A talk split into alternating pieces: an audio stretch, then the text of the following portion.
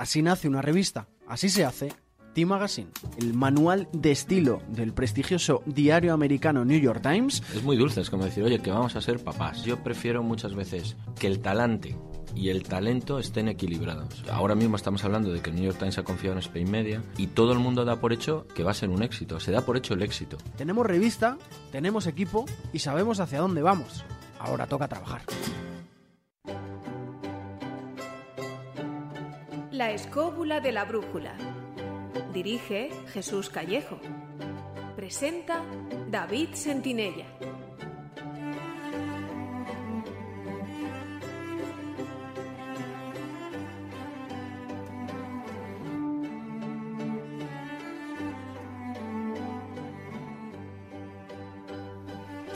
Buenas noches amigos, ¿qué tal estáis? Bienvenidos a una nueva edición de La Escóbula de la Brújula. Una edición para nosotros especial, ya que lo hacemos empezando una nueva etapa en la que nuestra escóbula voladora estrena singladura despegando desde los estudios de Spain Media Radio en Madrid, como ya lo veníamos anunciando tanto en nuestra página web como en las redes sociales a lo largo de la semana. Es, sin duda, un paso adelante, un peldaño más, en el que, como siempre, mantendremos nuestra enseña de divertirnos y aprender, hablando sobre todos aquellos temas que atraen nuestra insaciable curiosidad, aunando viajes, historia, arte, ciencia, leyendas y también misterio. Y precisamente, hablando de nuevas singladuras, Vamos a dedicar el programa de hoy a los orígenes de la navegación marítima y a sus expediciones. ¿Sabéis que exploradores de la antigua Grecia llegaron a las frías regiones nórdicas y descubrieron una tierra lejana a la que llamaron Tule y que posiblemente sea la actual Islandia? ¿O que un navegante griego fue el primero en cruzar el Océano Índico hasta la India? ¿O que un explorador y marino cartaginés llegó hasta las Islas Británicas. Otra epopeya tuvo lugar alrededor de 600 años antes de Cristo, cuando naves fenicias se lanzaron a una aventura de nada menos que 37.000 kilómetros para realizar la primera circunnavegación de África, uno de los más largos viajes que registra la historia de las antiguas exploraciones.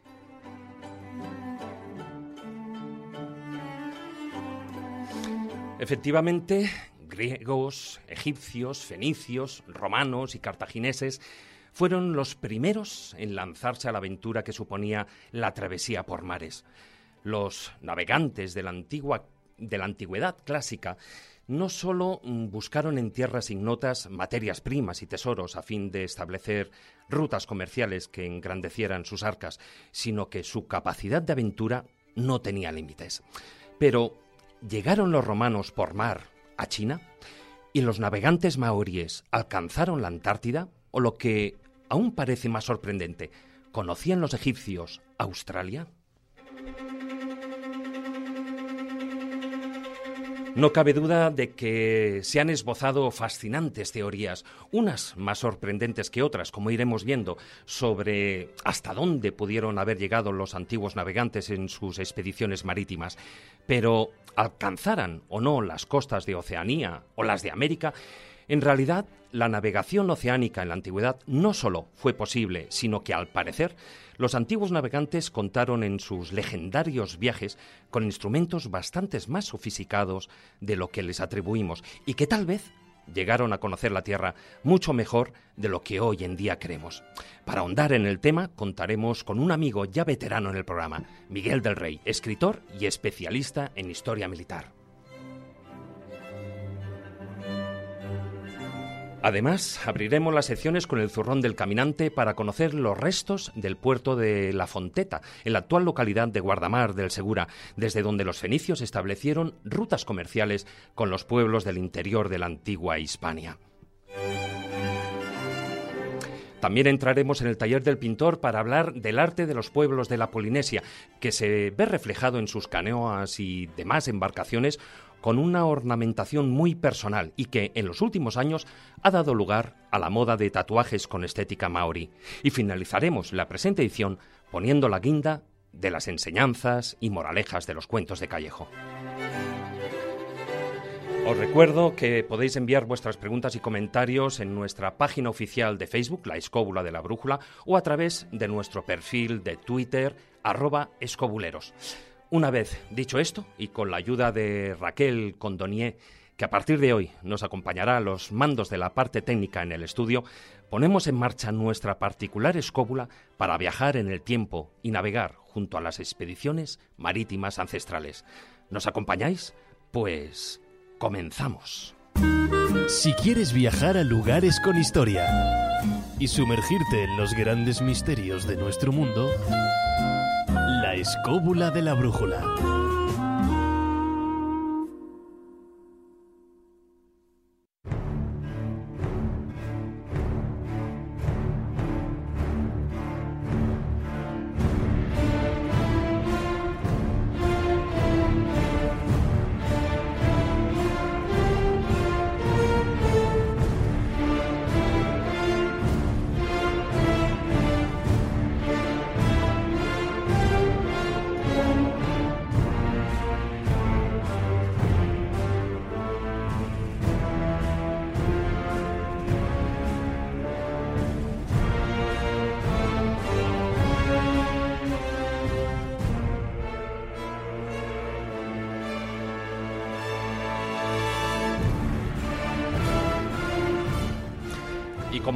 En semejante día nos hallamos afortunadamente el equipo de la escóbula al completo. Hola Jesús, don Jesús Callejo. ¿Qué tal, don David, compañeros? Qué día importante. qué día, qué día. Don Juan Ignacio Cuesta, maese. Hola, ¿qué tal? Aquí estamos, dispuestos a navegar. A ver que se está ahogando. Sí, sí, ya, este ya ha bebido agua. Don Carlos Canales, muy buenas. Pues aquí estamos. Don Marcos Carrasco, hola, ¿qué tal? Hola amigos, ¿qué tal? Bueno, Casa nueva, estudio nuevo, el camino, Jesús, se hace andando. Sí, está claro. Paso a paso, día a día y programa a programa. Yo creo que esa es la clave, ¿no? Y es una nueva singladura, ¿no? Por utilizar también un término náutico de la escóbula de la brújula. Todos estamos ilusionados. Sabemos que es una nueva etapa la que está empezando aquí en estos estudios de Spain Media Radio. Y nada, y que mejor que empezar con un programa marítimo de altos vuelos eh, y además siempre un poco en la línea ¿no? que hemos mantenido hasta ahora que es desmitificar un poco la historia, reescribir algunos de los acontecimientos que no nos, no nos han contado bien o nos han censurado. Es decir, hay muchísimas cosas hay que se podría hablar, incluso de la teoría de la conspiración. Claro, porque una cosa es la, la parte, digamos, de la historia oficial, tal cual nos la cuentan, ¿no? Y otra cosa es todas las nuevas cosas que se van descubriendo mm, día a día, año a año, y que desgraciadamente parece como que no se vienen a incorporar a los libros de historia de los estudiantes. Es preocupante, es preocupante. Yo estoy ahora escribiendo precisamente un libro sobre arqueología y sobre, sobre la otra arqueología, ¿no? Aquellos aspectos que a mí particularmente me llaman la atención, de los lugares que yo he recorrido, ¿no? tanto en Malta, en Gran Bretaña, en Croacia, en sitios. Y entonces, una cosa es la que, lo que estudias, lo que lees, y otra es lo que te vas encontrando allí, sobre todo cuando indagas en los otros libros heterodosos, en las otras teorías, que son más reaccionarias y que son más incómodas. Y a veces te das cuenta, o por lo menos intuyes, que hay una cierta conspiración del silencio. Es decir, hay acontecimientos, hay descubrimientos arqueológicos y por lo tanto históricos que se saben desde hace tiempo, pero no quedan reflejados en los manuales. Por ponerte un ejemplo, que no son de los que vamos a tocar hoy, yo que sé, el, el primer asentamiento humano en Norteamérica, ¿no? Siempre con el famoso corredor de Alaska, si la cultura de Clovis, que si allí están alrededor de los 12 o 15 mil años, y sin embargo, sabes que en Sudamérica, en, Chile, en Brasil, se han encontrado yacimientos que tienen como mínimo una antigüedad de 33 mil años. Entonces, claro, que nos sigan contando lo de los 12.000 14.000 años cuando sabemos fehacientemente que hay datos, me refiero a datos, no teorías, no leyendas, no tradiciones, que, bueno, pues eso, confirman lo contrario, ¿por qué seguir manteniendo de forma eh, bueno pues tan machacante una teoría que es verdad que la defienden algunos catedráticos, que es verdad que la defienden determinados estamentos científicos y académicos, pero que a todas luces se viene Hoy en día está obsoleta. Y entonces, cuando hablemos ahora, pues, de los egipcios, los fenicios, los romanos, que tuvieron travesías allende de los mares y que dejaron su huella, o bien en monedas, o bien en inscripciones en piedras, eso está ahí. ¿Por qué no se da, por qué no se cuenta? Hombre, algunos lo contamos en nuestros libros, pero es verdad que no tenemos la misma difusión que puede tener un catedrático de historia, por ejemplo, la Complutense. Bueno, a ver, Carlos. Yo creo que hay un... ¿Qué pasa? ¿No interesa? No, es un tema de vagancia. Es, es, es muy complicado el volver a cambiar todo lo que sabes que tienes que tocar necesariamente porque afecta muchísimo a lo que es el conocimiento acumulado de los últimos siglos. Por ejemplo, eh, has dicho muy bien que el, el, camino se hace andando, en este caso navegando. De hecho, le he dicho a Juan Ignacio que se le mantiene con vida para que reme. le hemos convertido en galeote. Esta nave, sí, porque se estaba ahogando, ¿eh? Realmente el, el, problema principal está en relación con lo que ha dicho Jesús. El problema es la interpretación, la interpretación de las pruebas. ¿quién determina que una prueba es auténtica o no? Cuando a lo largo del programa de hoy hablemos de la presencia egipcia en Australia, por ejemplo, de la presencia romana en, en lugares remotos de las costas del norte. Te van a llamar blasfemo. Claro, uno de los problemas que es, bueno, ¿y quién interpreta esto? ¿Quién dice esto es de verdad, esto es mentira? ¿Quién dice que una cosa es falsa y otra es auténtica? Entonces, ahí es donde está el debate, el debate que se mantiene y se sostiene desde hace mucho tiempo, lo que no impide que un colegio muy amplio de gente, in incluyendo, decir, por supuesto, y además en primera línea, a historiadores, arqueólogos y especialistas sepan actualmente perfectamente, perfectamente, que el conocimiento de los seres humanos, de lo que llamaríamos el mundo clásico de la antigüedad, de cómo era el mundo, era muchísimo más amplio de lo que hoy creemos, y que conocían, bueno, con un cierto nivel, bueno, de, de, bastante más amplio de lo que pensamos, cómo era el mundo en el que ellos vivían, aunque eso estuviera limitado a una minoría de la población. Pero es que, si hiciéramos una encuesta en la calle, veríamos que es una minoría de la población. Yo no me arriesgaría a preguntar, no sé, eh, donde estamos en la calle, que señale cualquiera, por ejemplo, es decir, no sé, tú enseñas un mapa del mundo al azar y dices, ¿y esto a qué corresponde? Te aseguro que no tendrías un gran éxito. Bueno, eso quiere decir que en los tiempos antiguos ocurría exactamente lo mismo. Había una élite de comerciantes, de gobernantes, vinculadas al poder, me da igual que fueran las ciudades de Estado de Grecia, o en Roma o en Cartago, que conocían los secretos del mundo, que lo guardaban como un secreto esencial. De hecho, una parte de lo que no hemos conocido y sabemos que existió se perdió, también lo veremos a lo largo del programa, porque se consideraban secretos vitales para el mantenimiento de las líneas de comercio y de las riquezas que significaba bueno, el poder del conocimiento. También pasó lo mismo con, con Egipto y con el país de Punt, ¿no? Pero sí, pero fíjate, incluso, no, iba a decir tiempos más recientes. Sabemos hoy en día lo que se lo que intuimos lo que se tuvo que perder en el terremoto de Lisboa de 1755 de los secretos de la navegación portuguesa que se tenían guardados en, la, en, los archivos secretos del Estado y que se perdieron en su mayor parte, incluso lo que hoy queda por, por conocer o por saber. Pero con Roma o con Grecia pasa algo muy parecido, como tú me has dicho, con, con Cartago o con, o con, el propio Egipto, porque la Biblioteca de Alejandría claro. guardaba secretos de, de, viejos navegantes fenicios o de viejos navegantes griegos que se intentaban, se intentaban no divulgar demasiado porque era una fuente de riqueza enorme. Es que era secreto de Estado, de claro, que mucha de la cartografía haya desaparecido, porque había datos inquietantes y sobre todo porque eh, estaban establecidas rutas marítimas que era secreto de Estado, Exacto, estaba no operado por la muerte. Conocer, pues, sí. bueno, eh, dejar que presente también a nuestro invitado, aunque bueno, pues ya es prácticamente un compañero más de la casa, don Miguel del Rey. Bienvenido de nuevo al programa.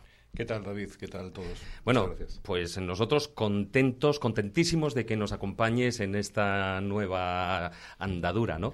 Yo también, contento también de estar con vosotros en esta nueva andadura. Bueno, eres escritor, articulista, especialista en investigación histórica y militar, has escrito junto a, a Carlos más de 50 ensayos históricos. Eh, muchos de ellos, o la inmensa mayoría, creo, todos publicados con, con, la editorial EDAF. Y al hilo de lo que estamos hablando, ¿cuál es tu punto de vista? ¿Por qué, digamos, no se vienen actualizando los libros de historia? Pues eh, mi punto de vista es intermedio. Mi punto de vista, por un lado, estoy de acuerdo tanto con lo que ha dicho Jesús, con lo que ha dicho Carlos, eh, de que hay, hay verdaderamente viajes, hay investigaciones que se hicieron remotamente pero que se han perdido o que no se han querido eh, dar el, la suficiente no sé eh, hacerlos ver a todo el mundo. Y por otro lado creo también que hay una gran parte que son posteriores son de época del siglo XIII siglo XIV y que por muchos intereses era preferible hacer como que eran anteriores, ¿no? Como que eran de, de épocas de antes de Cristo, que eran de los griegos, que eran de los romanos, ¿no? Ahora lo, lo, veremos cuando a lo largo del programa. O sea, estaríamos hablando de, digamos, de fakes, por ejemplo, de la Edad Media, ¿no? Sí, sí, sí, exactamente. O sea, nosotros ahora mismo hemos terminado un libro sobre sagas, sobre cosas así. Eh, hay muchísimas de las cosas que se han escrito en las sagas que son mentira, pero son mentira eh, relativas a siglos anteriores, no son mentira en el momento en que se escriben, ¿no? O sea, por ejemplo, se escriben en el siglo XIII, siglo XIV y hacen referencia a cosas que se supone que han pasado en el siglo I, siglo II o antes de Cristo. En este caso no es antes de Cristo, sino en otra en la antigüedad. Cuando son con conocimientos de, ese siglo, del siglo XIV, del siglo XIII, del siglo XV. Bueno, pues todos estos temas los iremos desarrollando en un amplísimo filandón, pero primero, por supuesto, vamos con las secciones.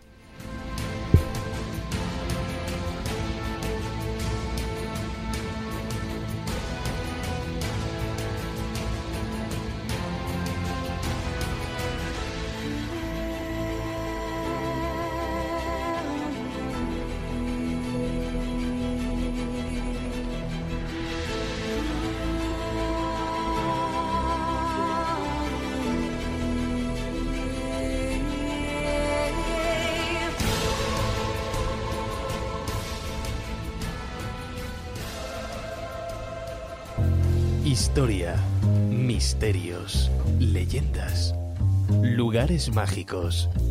La escóbula de la brújula.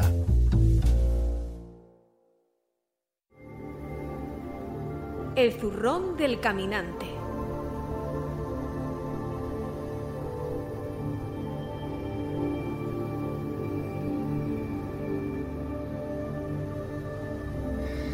Bueno, Maese, hoy el, zurrón del caminante nos lleva hasta el Mare Nostrum, ¿no? Nuestro maravilloso Mediterráneo. Pues sí, nos lleva hasta las costas, en concreto, que hay entre las provincias de Alicante y Murcia, donde vamos a encontrar la desembocadura del río Segura.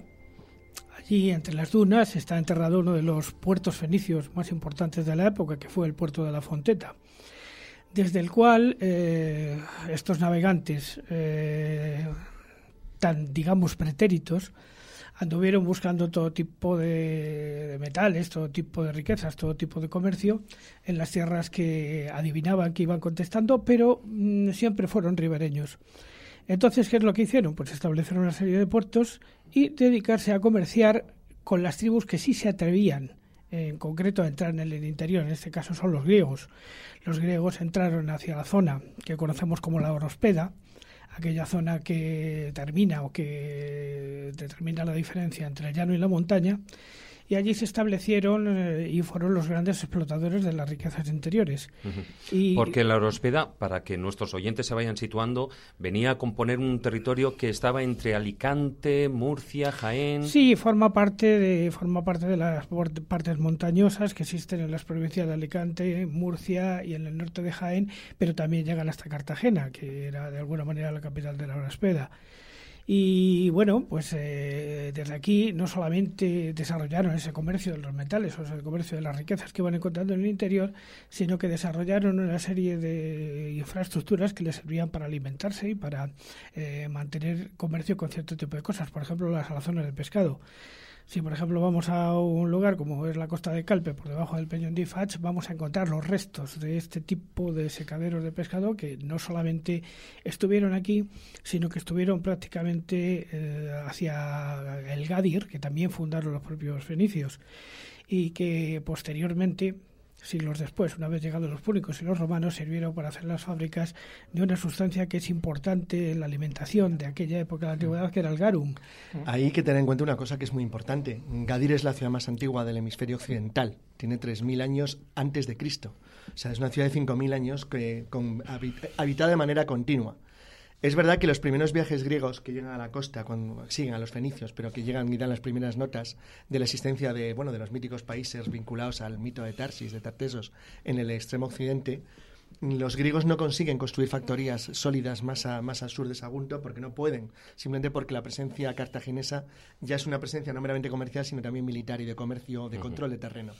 Entonces, una vez que los cartagineses consiguen apoderarse de los dos lados de las columnas de Hércules, es decir, Gibraltar, de Calpe y de Ceuta, plantean un problema y es que cierran Calpe y Ávila. Claro, y Ávila cierran las efectivamente, cierran las columnas a la navegación griega en el extremo occidental de los mares del mar Atlántico. Con lo cual, eh, claro, la, idea, el conocimiento por parte de los navegantes griegos de antes del siglo VI, que en la hora bien aparece muy claramente reseñado de que las naves griegas llegaban hasta las Casitérides y los, y los por supuesto, los fenicios también, las legendarias islas del estaño que estaban en algún lugar del, del mundo occidental, plantea un misterio, decir, que para los griegos es apasionante desde el siglo VII, 6-7 más o menos antes de Cristo, los griegos conocían más o menos lo que sería el contorno de la península ibérica de la costa occidental de, Atlántica francesa. Pero les faltaban elementos de, de detalle.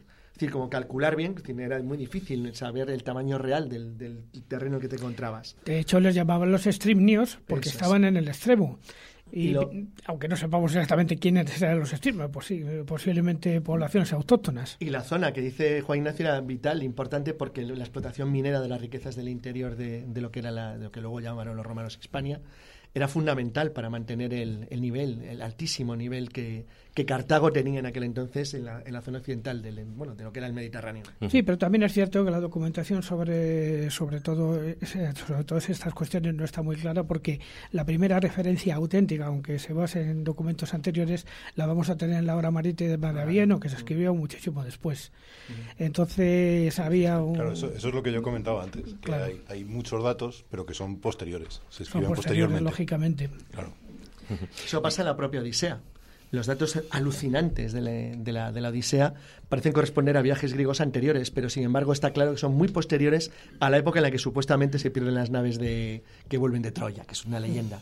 Sin embargo, es verdad que los datos, que parecen de unos 500, 600 años posteriores, parecen corresponder bastante con bastante precisión a la hora de Avieno, es decir, a los navegantes griegos que alcanzan por primera vez los territorios bajo control fenicio y luego cartaginés del extremo occidente.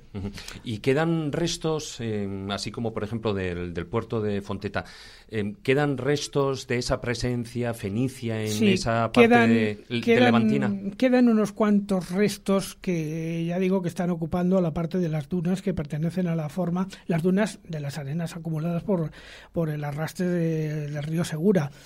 Pero mm, esos restos han quedado de alguna manera tapados porque ya posteriormente, tanto en época romana, sobre, pero sobre todo en época musulmana, fueron cubiertos por una ciudad, un morabito, un morabito musulmán, que ha mm, reutilizado todos estos materiales y nos vamos a encontrar, pues lógicamente, restos bastante toscos. ¿Podríamos establecer mm, una ruta, digamos, eh, lo que podría ser en esa costa levantina, una ruta fenicia, de, digamos, turística? Una ruta felicidad turística, hombre, lo tenemos muy claro. Si empezamos, por ejemplo, desde Eubusus, que sería Ibiza, bajamos hasta Denia y desde Denia ah, vamos hacia, hacia Gadir y llegamos hacia Tartesos, la presencia fenicia está en todas absolutamente Pasando todas por Almuñécar, en Granada. ¿eh? Pasando por. Por cierto, hoy Claro. se olvida, pero Claro. en la época romana, en la época romana, fijaos, en la época cri- ya en la era nuestra, el, el idioma principal de la costa de lo que es Almería, Málaga, eh, lo que es la pequeña, pequeña costa de Granada, los habitantes hablaban púnico todavía, hablaban eran libio-fenicios mezclados con población del interior. Es decir, los íberos estaban mucho más al, mucho más al norte y los turdetanos y toda la gente que tenía que origen tartesio mucho más al este. Había una zona de núcleo en la costa que tenía, una profunda huella púnica. Bueno, pues una, una ruta para practicar, bueno, sobre todo con buen tiempo, ¿no? Porque ahora que se acerca Semana Santa o ya, por supuesto, durante el verano, pues qué menos que poder hacer una de estas rutas siguiendo la senda de los antiguos navegantes, ¿no? Desde, desde Baleares hasta Levante y luego metiéndose por, la, por el interior de, Bueno, con, de la península. con dos recomendaciones. La Sierra Almagrera, lugar interesantísimo, y el Cabo de Gata, que en su conjunto es uno de los lugares más bellos de todo el Mediterráneo.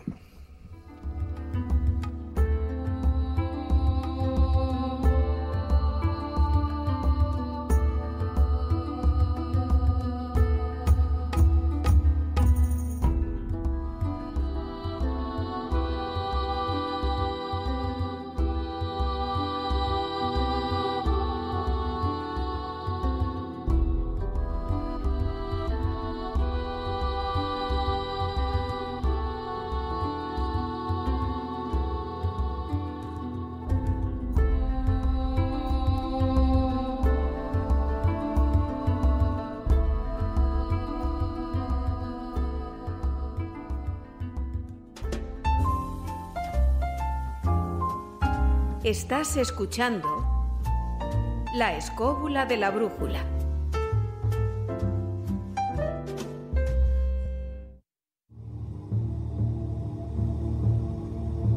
El taller del pintor.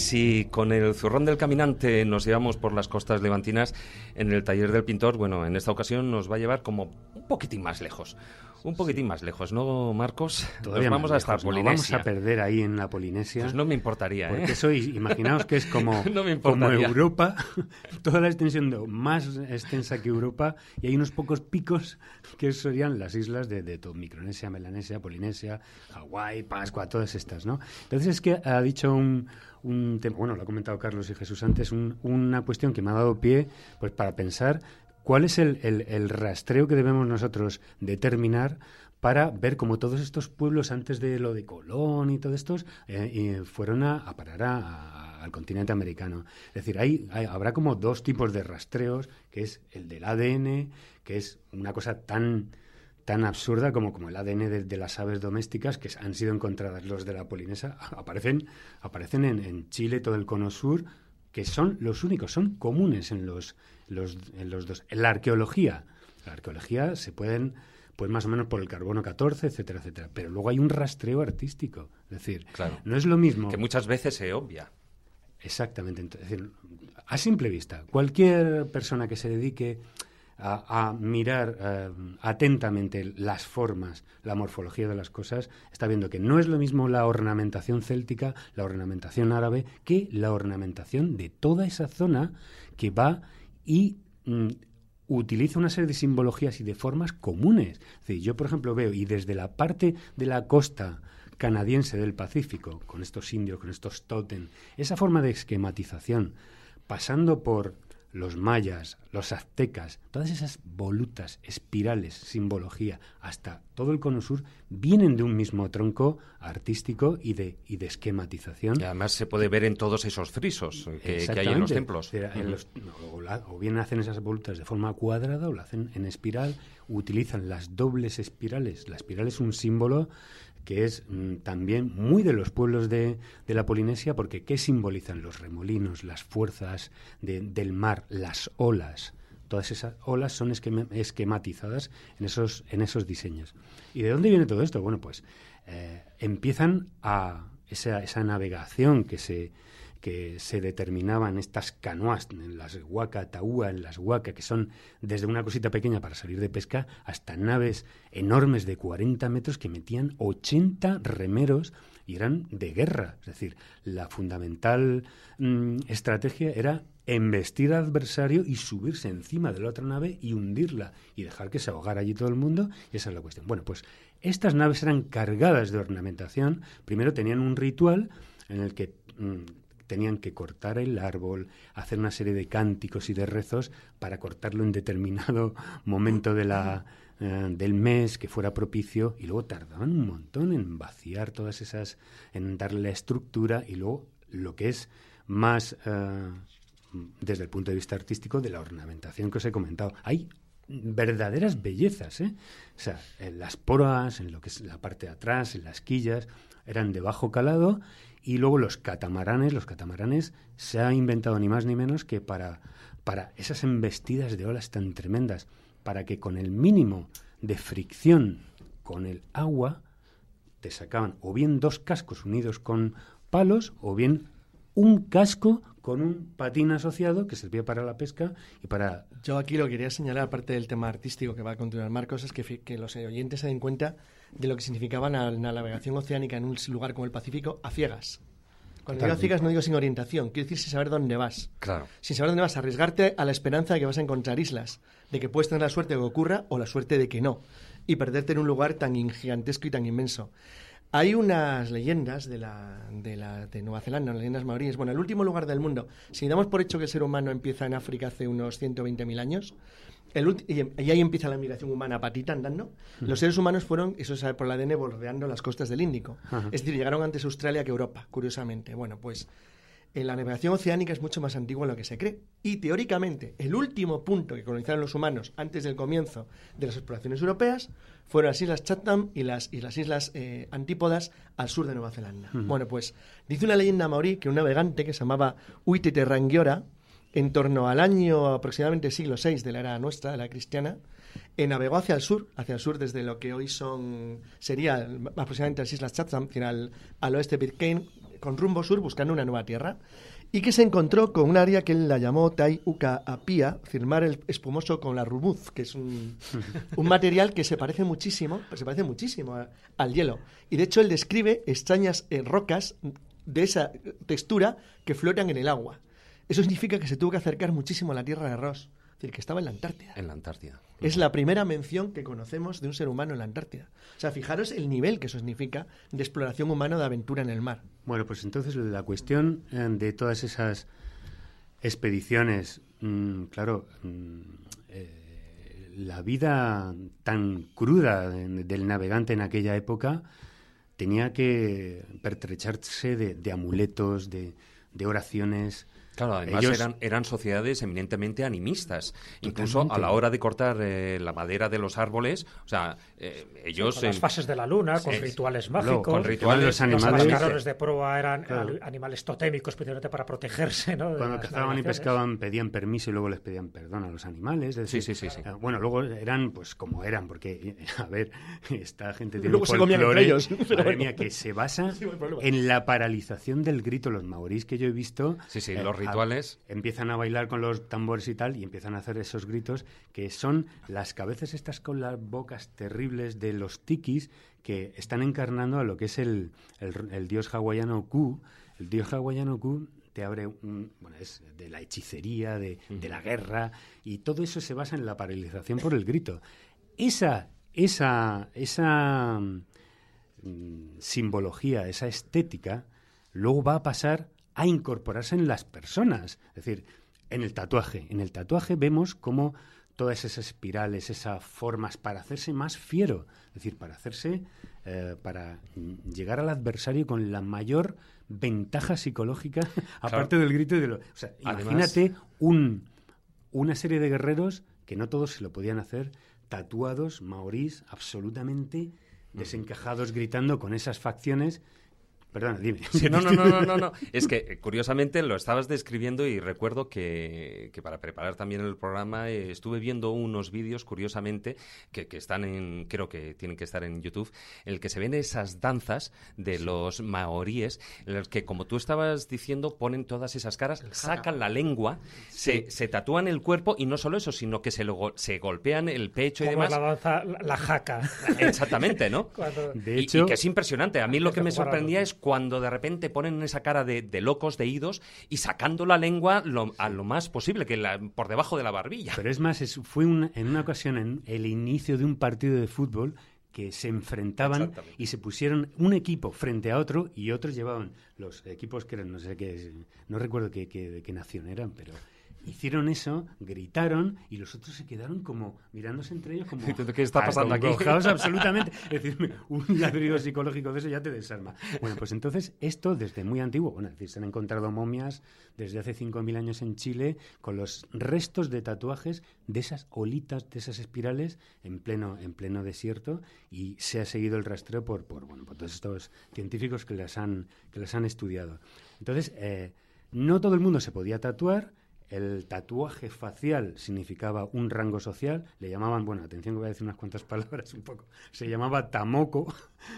Y se lo hacían con un instrumento que era el sifo, que es como un pequeño azadón eh, que tenía unas púas. Y, y estas púas están hechas como de pelos de, de cerdo, de colibrí, de espinas de pescado, ahora son de metal. Y a base de dar golpecitos en esa azada, tac, tac, tac, tac, de eso viene la palabra tatuaje. Tata es el golpe y U es el color. Tata U.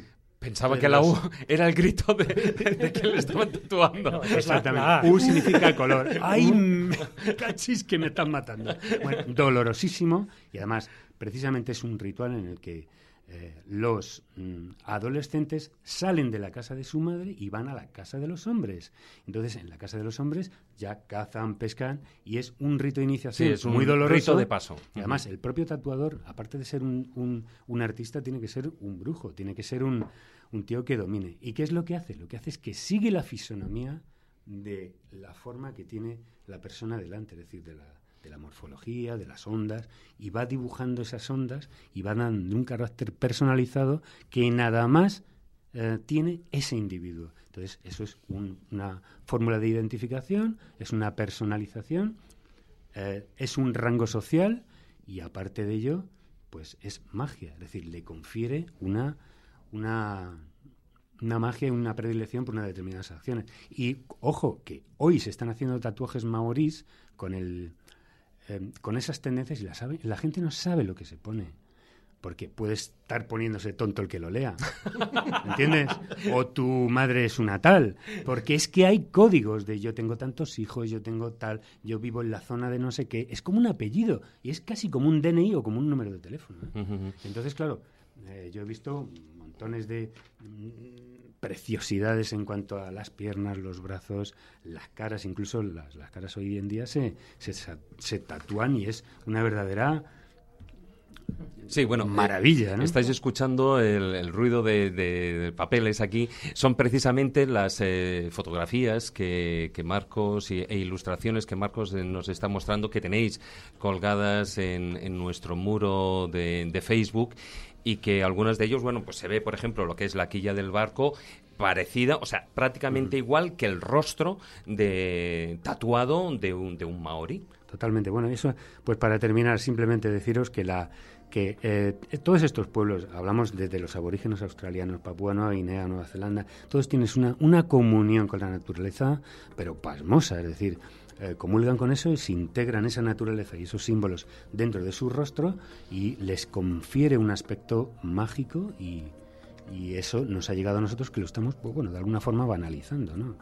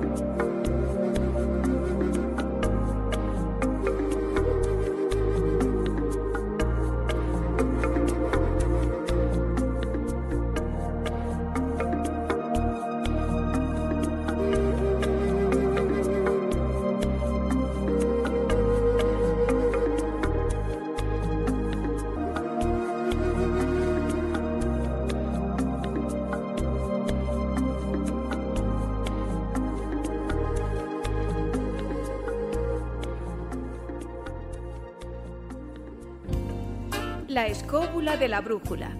Dirige Jesús Callejo. Presenta David Sentinella.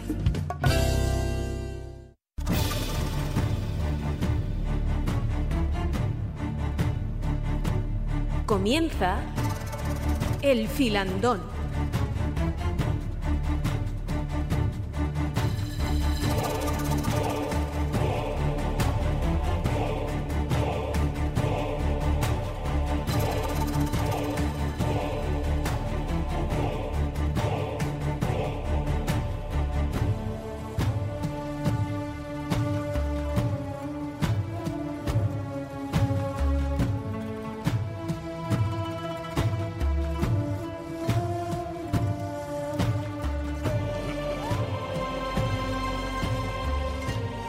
Y empezamos el filandón como a mí me gusta desde el, como siempre digo, desde el principio, porque, eh, bueno, siempre, y antes eh, Carlos lo ha nombrado, pero cuando hablamos de esas, eh, de esos orígenes de la navegación o de esas grandes aventuras, de esas grandes exploraciones, las primeras, evidentemente, siempre surge lo que es la Odisea, ¿no? Y los, los viajes griegos. Pero, ¿fueron realmente los primeros? No. A ver, la navegación, eh, la navegación marítima es muy antigua, pero cuando digo muy antigua es que es casi tan antigua como la humanidad. Se conocen eh, indicios de que, los, de que los humanos navegan desde hace 45.000 años. Claro, y fíjate, y aquí yo creo que hay que hacer la eh, distinción. Una cosa es la navegación, navegación marítima, porque la, la fluvial es otra Sí, cosa muy distinta. No, hablamos básicamente que al principio la navegación obviamente es costera, es decir, la- adentrarse en mares abiertos es complejo. Aún así, los seres humanos desconocemos prácticamente todavía hoy eh, eh, eh, datos que serían elementales y fáciles de comprobar, pero que, que no acabamos de aclarar. Voy a poner un ejemplo sencillo que cualquiera puede entender. Madagascar, Madagascar, enfrente de Mozambique, en la costa este de África, los habitantes originales, los, los malgaches, hablan un idioma malayo, austropolinesio austronesio. Es decir, el, el idioma más emparentado más próximo no está en Mozambique a unos kilómetros, está en Indonesia. Entonces, ¿cómo llegaron allí?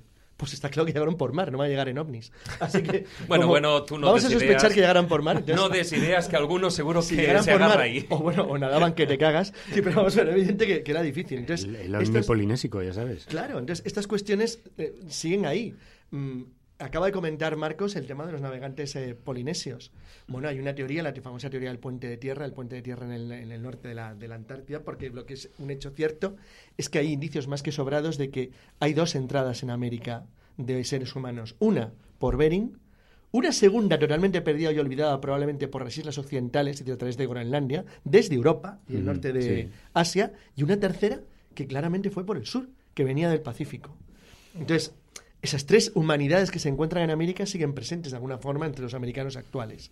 Entonces, todo esto lo hemos perdido, lo hemos olvidado, pero no deja de ser forma parte de un pasado muy lejano que eh, se basaba de alguna manera u otra en cruzar el mar, el cruzar el mar en, en barcos.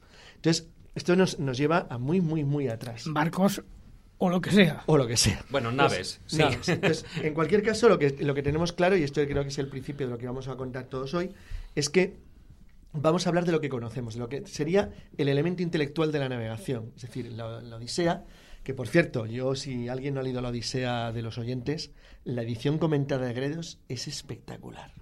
Sí, porque lo que han hecho es un análisis bastante completo, es decir, que lo- los traductores van preparando de qué es lo que está describiendo de verdad Homero, bueno, Homero quien fuera quien hiciera la Odisea, Sí. de lo que en realidad son viajes que no hacen sino recordar los viajes, como decía muy bien Juan Ignacio antes, están inscritos en la obra marítima de Avieno, a pesar de que se perdiera en parte, que es el primer conocimiento por parte de los griegos de lo que para ellos era el extremo occidental del mundo, es decir, el fondo del Mediterráneo. Era eh, Esperia. Exacto. Y lo que está más allá, más allá de las columnas de Hércules, que es el mar Atlántico, es decir, el, mundo que les llevaba hasta las islas del estaño, hasta las Casitérides. Entonces yo creo que a partir de ahí lo que nosotros eh, vamos a hacer entre todos hoy es, ofrecer un poquito, una especie como de, de, muestra, de muestrario de quiénes eran los grandes navegantes, qué llega, dónde llegaron, qué niveles de conocimiento tenían y lo que llegaron a saber sobre el mundo, que es muchísimo más de lo que hoy estamos dispuestos muchas veces a admitir. Porque, bueno, me gustaría eh, también hablar, bueno, tú has comentado el tema de Grecia y yo en la introducción ya lo planteaba, y es que, bueno, pues los griegos, aunque mucha gente le pueda sorprender, bueno, pues como decías, atravesaron esas columnas de Hércules, bordeando, el, el, digamos, lo que eran las costas, siguieron bordeándolas y siguieron hacia el norte, hacia el norte, hacia el norte, cruzando incluso lo que podía ser el, el canal de la Mancha. Y, y ahí llegaron, bueno, pues hasta un- Mucho una más. tierra, porque para vosotros eh, lo que es conocida esa, esa tierra que ellos llamaron Tule, algunos eh, comentan que podía ser eh, las costas noruegas, otros dicen A que ver, Islandia. Eso se basa básicamente en el viaje de unos, ya que vamos cogiendo navegantes uno a uno, se baja en el viaje de Piteas de Marsella. Piteas de Marsella, gran astrónomo, por cierto, es una de las primeras personas que observa errores en la, en la posición exacta del norte geográfico frente al magnético. Porque además él navegaba, pero además era, mm, digamos, como científico realmente. Claro, no, no, los griegos, los griegos tienen una navegación enormemente científica, una mezcla de, de espíritu comercial, de espíritu de aventura y de, de lo que hoy llamaríamos eh, conocimiento, conocimiento científico-técnico del lugar al que iban. La desgracia es que la obra de Piteas, que se llamaba Sobre el Océano, me parece, Sí, sobre el perdió. océano. Se perdió, pero el- lo asombroso de Piteas es que Piteas cuando, cuando navega a lo largo de las costas atlánticas, él consigue pasar. Bueno, también hay que tener en cuenta que había que echar un enorme valor porque los cartagineses bloqueaban la navegación más allá de las columnas de Hércules. O sea, cualquier nave griega que intentaba pasar al occidente era destruido literalmente. Entonces, Piteas consigue abrirse paso a lo largo de lo que serían las costas de Portugal y de España, continúa bordeando la costa francesa, recorre las islas británicas y se adentra hacia el norte, más allá de las Feroe, de lo que hoy son las Feroe. Entonces, la gran discusión es hasta dónde llegó. Pero lo que parece bastante evidente es que Piteas es capaz de señalar algunos elementos que parecen significar que tocó las banquisas polares o que se acercó por lo menos a zonas más allá del círculo polar ártico. Yo no estoy de acuerdo con eso. ¿eh? Claro, eso yo, no bien. estoy de acuerdo. Eh, Yo- eso me gusta. Yo creo, bueno. vamos a ver, yo creo, yo creo que Piteas llega fácilmente a las costas de Francia, evidentemente, él va costeando, pasa por las costas de Portugal, llega a las costas de Francia, están muy cerca las costas británicas, el, el Dover está muy cerca, el estrecho es muy pequeño, con buen tiempo no tiene mayor problema, y él continúa luego por las islas británicas costeando hasta lo que él supone Tule, que no son más que las islas Ceilán en Escocia. O sea, él no va más allá, para mi opinión. No, de hecho, no hay absolutamente ni una sola prueba más, salvo muy posteriores, salvo del siglo XIII, como decíamos al principio, de que esas islas de Tule puedan ser Islandia. Yo no creo ni siquiera que la, fuese más y en la descripción que, que hace Phineas, la, la descripción que hace es una descripción de unas tierras eh, más o menos desconocidas eh, que perfectamente por su geografía pueden ser las Islas Ceylan, puede ser la costa norte de Escocia, pero ni, ni Noruega, porque Noruega sí es verdad que luego hay una expedición romana en tiempo, en tiempo del emperador Tiberio que sí llega al Báltico, pero desde luego ni mucho menos Islandia. él, él no comenta que precisamente lo que es el, el terreno, cuando la denomina Tule, es, eh, digamos, por el fuego que pueda haber en la superficie. Claro, el problema es lo que decía Miguel al principio. Esa es la teoría que la teoría que sostiene que Islandia se basa en las descripciones de montañas con fuego. Lo que ocurre que ahí podría entrar, como dice Miguel, como se perdió la obra, Pero la obra es, se es perdió. posterior, es que esa descripción es muy posterior. A ver, la primera, la primera circunnavegación segura de las islas británicas la hace Agrícola, el gobernador eh, romano, que recorre, es decir, las- decir, recorre es decir, lo que son las costas de Escocia, de las islas de las, de las Hébridas, las Shetland y las Orcadas y da la vuelta a, la- a- a Britania entera. Eso confirmó una cosa que sospechaba, se sabía por los comerciantes y por los que habían recorrido por tierra el lugar o pequeños eh, trayectos costeros, y es que Britania era una isla. También sabían que Yerne, que Irlanda lo era.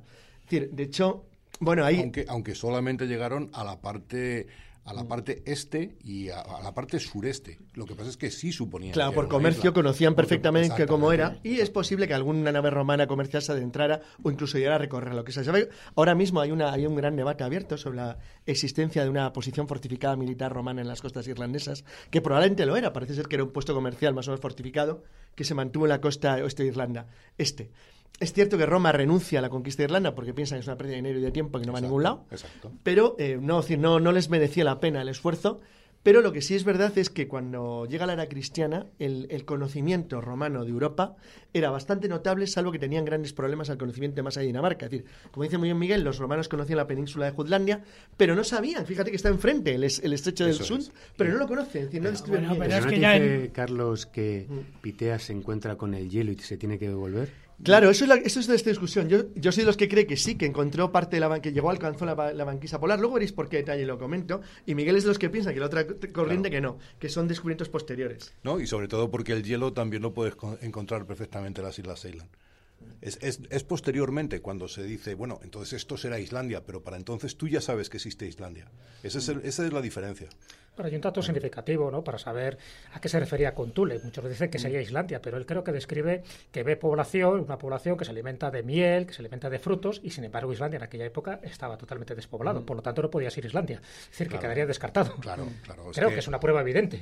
claro, de todas maneras, es que habéis, habéis llegado hasta la era cristiana, pero vosotros sabéis que antes de la era, antes de la era cristiana, pero quiero decir de cristiana oficial anteriormente, tenemos perfectamente constancia de que, que, por ejemplo, el emperador Claudio, el emperador Calígula, habían estado ya en las costas británicas y tal, Claro, y claro, conocían claro. perfectamente, Perfectamente, hasta los caledonios o Sí, el sí, reino de la reina es Cartimandua. Claro. Agrícola, Claro. Agrícola da la vuelta entera. Los cartagineses No, si eh, Los cartagineses ya, ya conocían- llegan a las Islas Británicas. Claro, conocían las británicas, pero lo que ellos llamaban las casitérides, o, de- o los griegos, los es decir, los pueblos del occidente, Eso es. posible que fueran Bretaña o, o las islas anglo-normandas Sí, sí, sí, o la sí. costa del sur de Inglaterra, pero poco más. Sí, de lo que no hay ninguna duda es que Piteas llegó a las costas Sí. británicas, de eso no hay ninguna duda. Eso, eso no hay pega ninguna. El problema es si llegó más allá. Más allá. Luego- yo creo que no. Hay que tener en cuenta otra cosa, que ahora cuando hablemos de otro tipo de viajes, que también hay que tener en cuenta, que es que como son reconstrucciones hechas a medida por intereses, por intereses posteriores, como Claro, ha dicho Miguel, y conscientes después, exacto. algunos han intentado reconstruir lo que se cree que conocían. Claro. Es verdad que hay pruebas realmente singulares, de las que luego íbamos a hablar, como las curiosidades de la historia, Por ejemplo, decir, el, el famoso. Hay, hay cuatro. cuatro lo, lo cuento como anécdota porque me hace un pequeño debate, porque es curioso. Hay cuatro menciones históricas de la época romana o de la época griega relativa a la existencia de osos blancos en el mundo clásico. Una, que hay una descripción del. De, bueno, sabéis que la Biblioteca de Alejandría, que es una especie Sí. de universidad gigantesca, tenía también un zoológico de animales raros. Sí, y lo, Y lo tenía- hemos comentado aquí en el Tenía programa. osos polares, o sea, había osos blancos ahí.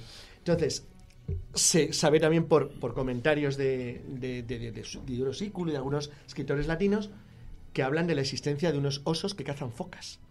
Más otra idea, y es que se sabe o se comenta la existencia de ese tipo de osos blancos en los, en los combates de los gladiadores en, el- en los circos romanos. Eso significaría que bueno que hay las suficientes pruebas como para poder considerar que osos blancos de una manera u otra llegaron, llegaron hasta Roma. Y que, Claro, bueno, Sí, llegaron, llegaron a Roma Claro. por lo que hemos dicho. Llegaron a Roma porque hay Por una comercios. expedición, no, y porque hay una expedición militar Sí, que sí en tiempo de Tiberio que sí llega al norte. Entonces es fácil que en Noruega, en las costas de Noruega, hayan encontrado en Mm. Un momento determinado en cualquiera de los puestos comerciales osos blancos. Es difícil, ¿eh? fíjate que no viven al sur de lleven, No viven al sur de Spitsbergen. Sí, bueno, pero- pero son cae kilómetros y kilómetros al norte.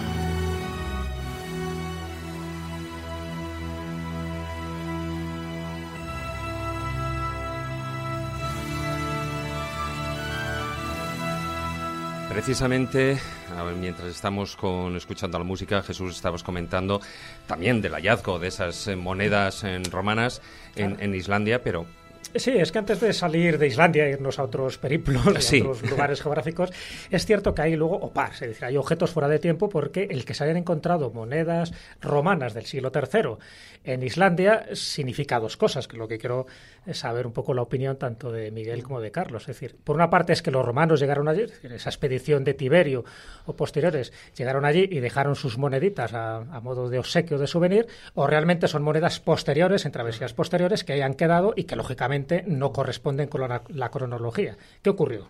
Pueden que ambas cosas. Yo, yo soy, yo soy muy prosaico ¿no? en estas cosas. Entonces, yo no creo, ya lo planteo desde ahora mismo, no creo que los romanos llegasen a Islandia. Lo que sí, lo que sí había en Islandia eran eh, monjes irlandeses desde siempre que se iban allí a buscar su tranquilidad allende los mares y que iban hasta Islandia. Entonces es muy fácil que en el siglo III, en el siglo II, en el siglo IV o en el siglo X los monjes se llevasen las monedas romanas, porque eh, la única, eh, la única eh, gente que hacía en ese momento monedas estaba en York y, y no había más, o sea que probablemente tendrían las monedas que tuviesen, fuesen romanas del siglo III o fuesen del siglo VI, pero esa es mi opinión. Hay una cosa, y para continuar con un, un pequeño matiz con lo de los osos, para una cuestión sobre lo que ha dicho Miguel, el, cuando se hace la descripción de la Biblioteca de Alejandría del Zoo, se habla del siglo III antes de Cristo. O sea, estamos hablando de una época muy anterior. Entonces, eso significaría, en aquel entonces, aproximadamente no había osos, no había osos en la Noruega continental blancos. Decir, vivían en Spitsbergen, en la zona de espalda. claro, mucho más arriba, mucho más al norte. Se Pero sabe también- que los romanos más o menos conocían unos mil kilómetros, unas mil millas al norte, este o sur de sus fronteras máximas, que era algo lógico. Entonces, era simplemente por comercio y por contacto. Claro, pero es que no hace falta que los Claro. romanos llegaran hasta ahí. o Ahí sea, está, para ahí está, ahí el está, tema del está, comercio, que les podían haber... también había jirafas digamos, en los circos romanos. Claro, les o sea, podían haber acercado, entre comillas, Eso es. esos osos más al sur. También había eso que vuelvo a arbitro, también hay, hay jirafas en los circos romanos y conocen perfectamente representadas. Lo cual significa que efectivamente tú puedes llegar mucho más lejos de donde tu civilización llegaba a base del contacto y del comercio. No obstante, que ser formidable porque significaría el conocimiento básico de naturalezas diferentes mucho más allá de tus fronteras. Lo cual, como la gente era enormemente curiosa y los griegos intentaban tomar mención de todo lo que se decía Fíjate, ellos eran mucho más cuidadosos, que también lo tocaremos ahora, cuando se hablaba de rutas comerciales, que intentaban siempre mantener en secreto, que cuando se refería a descubrimientos de carácter animal, porque eso les daba más o menos igual. Es verdad que hay algunos casos muy conocidos donde exploradores de la época griego-romana hablan de terribles peligros y de horribles monstruos porque no quieres que nadie más llegue. Claro, Entonces, claro, la idea es decir, bueno, vayas allí también veían especies animales que Claro. no sabían calificar y que para ellos eran monstruos. Bueno, o sea, luego no hablaremos del tema cuando hablemos de Jayonong y los gorilas y todas estas cosas. De todas formas, antes de avanzar en, en el tema de las exploraciones, es decir, hasta ahora eh, lo que podríamos entender en el mundo occidental, todo lo que era el, el tráfico marítimo era a través del Mediterráneo. Claro, una cosa es navegar por el Mediterráneo y otra cosa es navegar por el Atlántico o ya, por supuesto, si ya mm, cruzas el eh, supuestamente lo que es el, el Canal de la Mancha, el mar está de otra manera absolutamente distinta. ¿Cómo eran los barcos, las tripulaciones, etcétera, etcétera? Porque me imagino que ahí tuvo que existir una evolución. No, las mismas que en el Mediterráneo. Eran, eran los mismos barco- barcos que en el Mediterráneo y las mismas tripulaciones. Lo que pasa es que... Que le echaban más narices. Sí, bueno, le daban más valor y intentaban llegar lo más lejos posible. Eh, vuelvo a lo mismo, o sea, el Canal de la Mancha, eh, cuando, claro, el Canal de la Mancha en verano con buen tiempo no es el Atlántico, entonces es una distancia relativamente muy próxima, tan próxima como las que recorrían en el Mediterráneo. También hay en el Mediterráneo tremendas tormentas que hunden barcos. De hecho, hay un, mira, un tema muy curioso que Miguel y yo hemos tratado en un libro que acabamos de sacar ahora, porque se plantea desde hace tiempo. Los, los, eh, los, los- los habitantes de las costas de Escandinavia habían visto veleros romanos con seguridad. Claro, ¿Y por qué no ponían velas a sus barcos? Pues no les ponían velas porque no les daba una ventaja significativa. Es decir, cuando Julio César eh, cruza el canal y se enfrenta a los piratas vénetos, galos, en las costas de lo que es Bretaña, se encuentra con barcos más sólidos, de maderas más robustas que las suyas, pero ellos siguen utilizando galeras romanas mediterráneas porque prefieren el uso del remo y el espolón, o sea, el golpe, Eso es. antes que arriesgarse a, a navegaciones de vela que nunca eran muy seguras. De hecho, incluso los más aventurados y alucinantes, los viajes que luego hablaremos, eran viajes costeros, esto que nunca se olvide. Eran viajes que nunca perdían la referencia del terreno.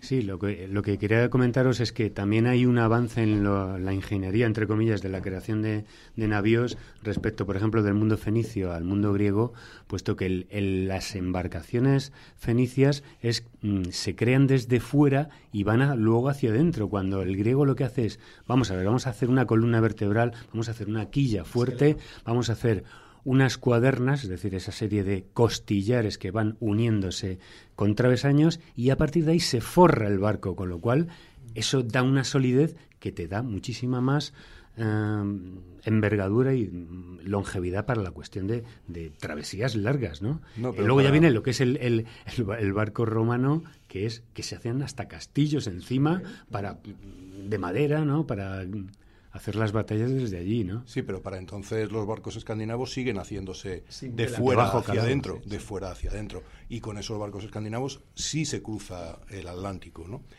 Depende, depende de, depende de la época y sobre todo depende de lo que los conocimientos que tienen cada uno y qué y qué tipo de qué, qué práctica les ha dado a unos y a otros, ¿no? Lo que no sabemos es, es cómo funcionaba lo que hoy llamaríamos los colegios de conocimiento. Es decir, por Exacto. ejemplo, porque ten en cuenta que con la destrucción de Cartago se pierde todo el conocimiento de la vieja navegación fenicia. Es decir, lo que conocemos, que ahora ya hablaremos supongo de ello, de las navegaciones Sí. eh, cartaginesas o fenicias, lo conocemos por sus enemigos.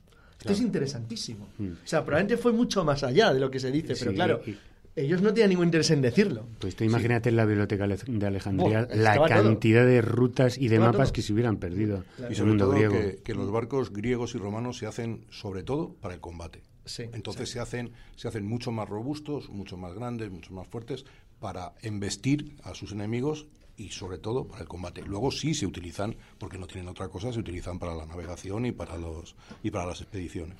De hecho, eh, tanto más fenicios como cartagineses sí que utilizaban más eh, las naves eh, con- para abrir rutas comerciales. Era una mezcla, como ha dicho Juan Ignacio al principio, era una mezcla, abrir rutas comerciales y crear puestos comerciales que se podían convertir luego en ciudades y todo prosperaba.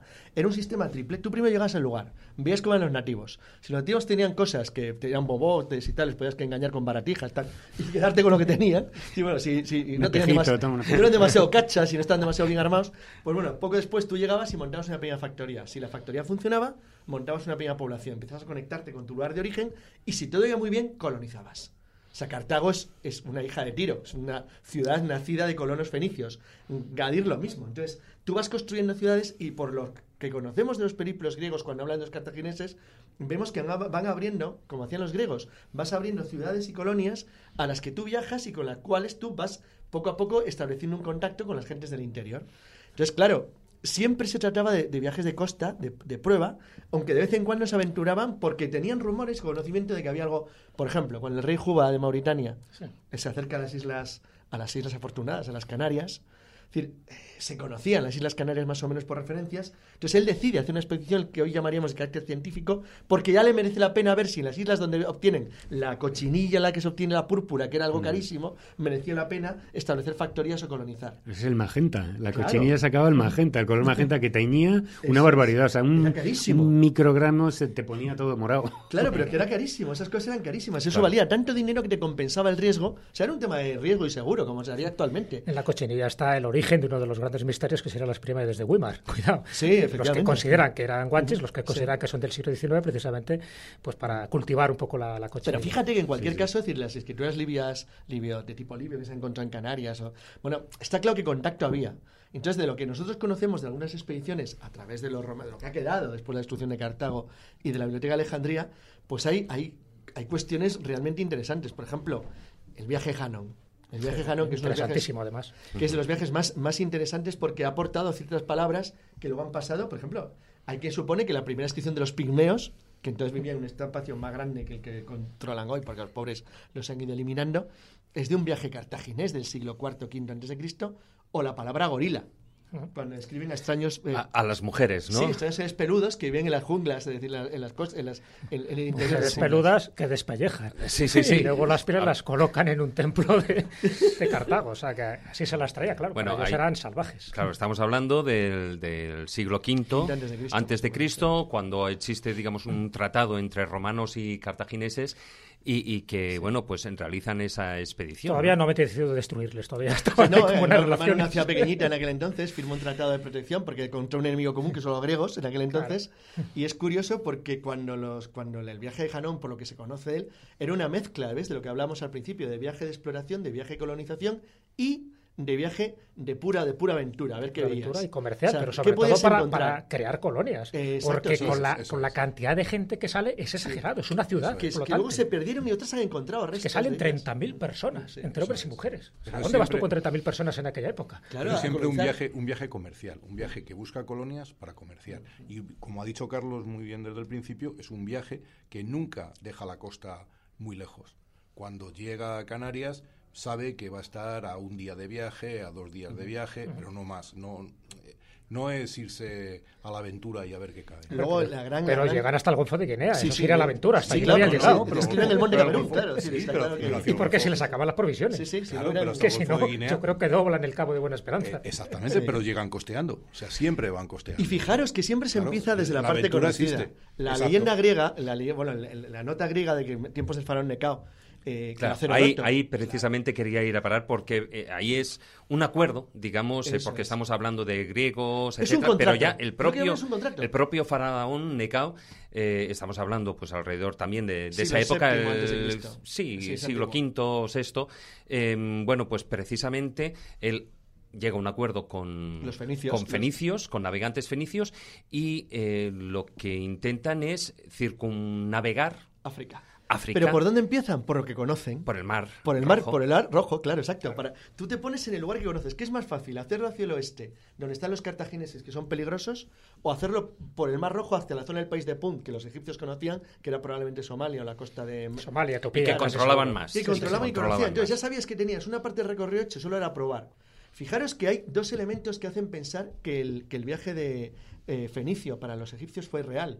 Dice la leyenda que ellos, bueno, las leas, los escritos de la época, que tardaron tres años con grandes paradas para poder reabastecerse y comer, y que tardaron tres años en volver a través de las columnas de Hércules. O sea, hace tres años es un viaje largo y para la época notable. Sin embargo, hay un detalle, fíjate que luego eso se intentó. Hay- un navegante griego que lo intenta unos años, unos siglos, unos, unos cientos años después y fracasa, se sabe que no lo logra, aunque llega probablemente a estas cosas de Mozambique. Sin embargo, el, el- el- el hecho de que, los, de, que probablemente fuera cierto el viaje es que hay un detalle muy curioso. Hay un momento en que se cuenta eh, por parte de otro que los navegantes fenicios le relatan que el sol cambió de posición al salir sobre sus naves. Claro, habían dado la vuelta a Cabo Buena Esperanza y navegaban hacia el norte con el sol en el este, es decir, en, la- la- en el lado de estribor. Entonces, este detalle es interesantísimo porque el- la idea que tenían de que, de que Libia era una isla, de que isla, eh, bueno, una Sí, isla es se como se llamaba Claro, África, en África aquella se época. llamaba Exacto, Libia, sí. que era el nombre completo que tienen, se le podía dar la vuelta, parece real. Incluso el tiempo, los tres años, es razonablemente correcto para una expedición de la época. Podría ser. O sea, es rápido, ¿eh? No creéis, es un hecho notable. realmente la dificultad más que en navegación ahí está en los conflictos que tú tenías en los problemas del terreno, del lugar.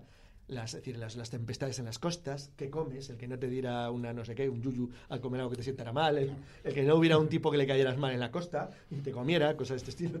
Pues, cosas más, más, más mundanas que lo que es la- el apuro hecho navegar. El- en la navegación te protegía, en cierto modo, porque estás más seguro en un barco que en la costa, pero al mismo tiempo te ponía en riesgo porque tienes que comer. De todas formas, eh, Miguel, eh, si no me equivoco, es curioso porque Necao, eh, precisamente el faraón, este intento de, bueno, y posiblemente la realidad de circunnavegar Libia, o sea, en la antigua África, surge de un primer fracaso y es la de intent- el de intentar establecer digamos un puente un- de construir un canal Canal del Mar Rojo, eh, entre el Mar Rojo y lo que actualmente es el canal de Suez Por eso es que si lo hubieran Sí. encontrado no pega tanta vuelta. Lo que pasa No, no, lo que es curioso me refiero que ya en aquella época ya pensaran en, en la posibilidad de hacerlo. Pero lógico, porque sabía que geográficamente estaba, era muy poco el terreno, lo para que había que hacer una labor Sí, de sí. ingeniería que no estaba a disposición de la época. Claro, es- ese es el problema. El problema, el problema es hacer ese canal tanto ahí, en, tanto en Suez, como en Panamá, como en el Volga cuando lo hace Stalin. O sea, eh, que se puede hacer el canal, está claro. Que cómo se hace ese canal en ese momento, ya no está tan claro. No, ya, ya la diferencia, la diferencia es muy grande. Iba a claro. decir yo como las pirámides cavando, tú pones a... Claro, pero, pero es- ese es el problema. Te pones a acabar y te pones a acabar y no termina. No, no entra, ¿no? No es- claro, es que, es que eh, muchas veces se pierde un poco el concepto porque, porque se piensa en que todas esas cosas son fáciles de hacer porque nosotros ahora mismo pensamos que son fáciles de hacer, ¿no? Y porque tú lo ves, ahora mismo hay cualquier, cualquier obra de ingeniería que tú vayas a hacer es eh, realizable. Eh, lo único que el coste puede, te puede interesar o no puede interesar. En tiempos de los faraones no es realizable, es una cosa que bien, tú puedes levantar una pirámide, pero no puedes hacer un canal.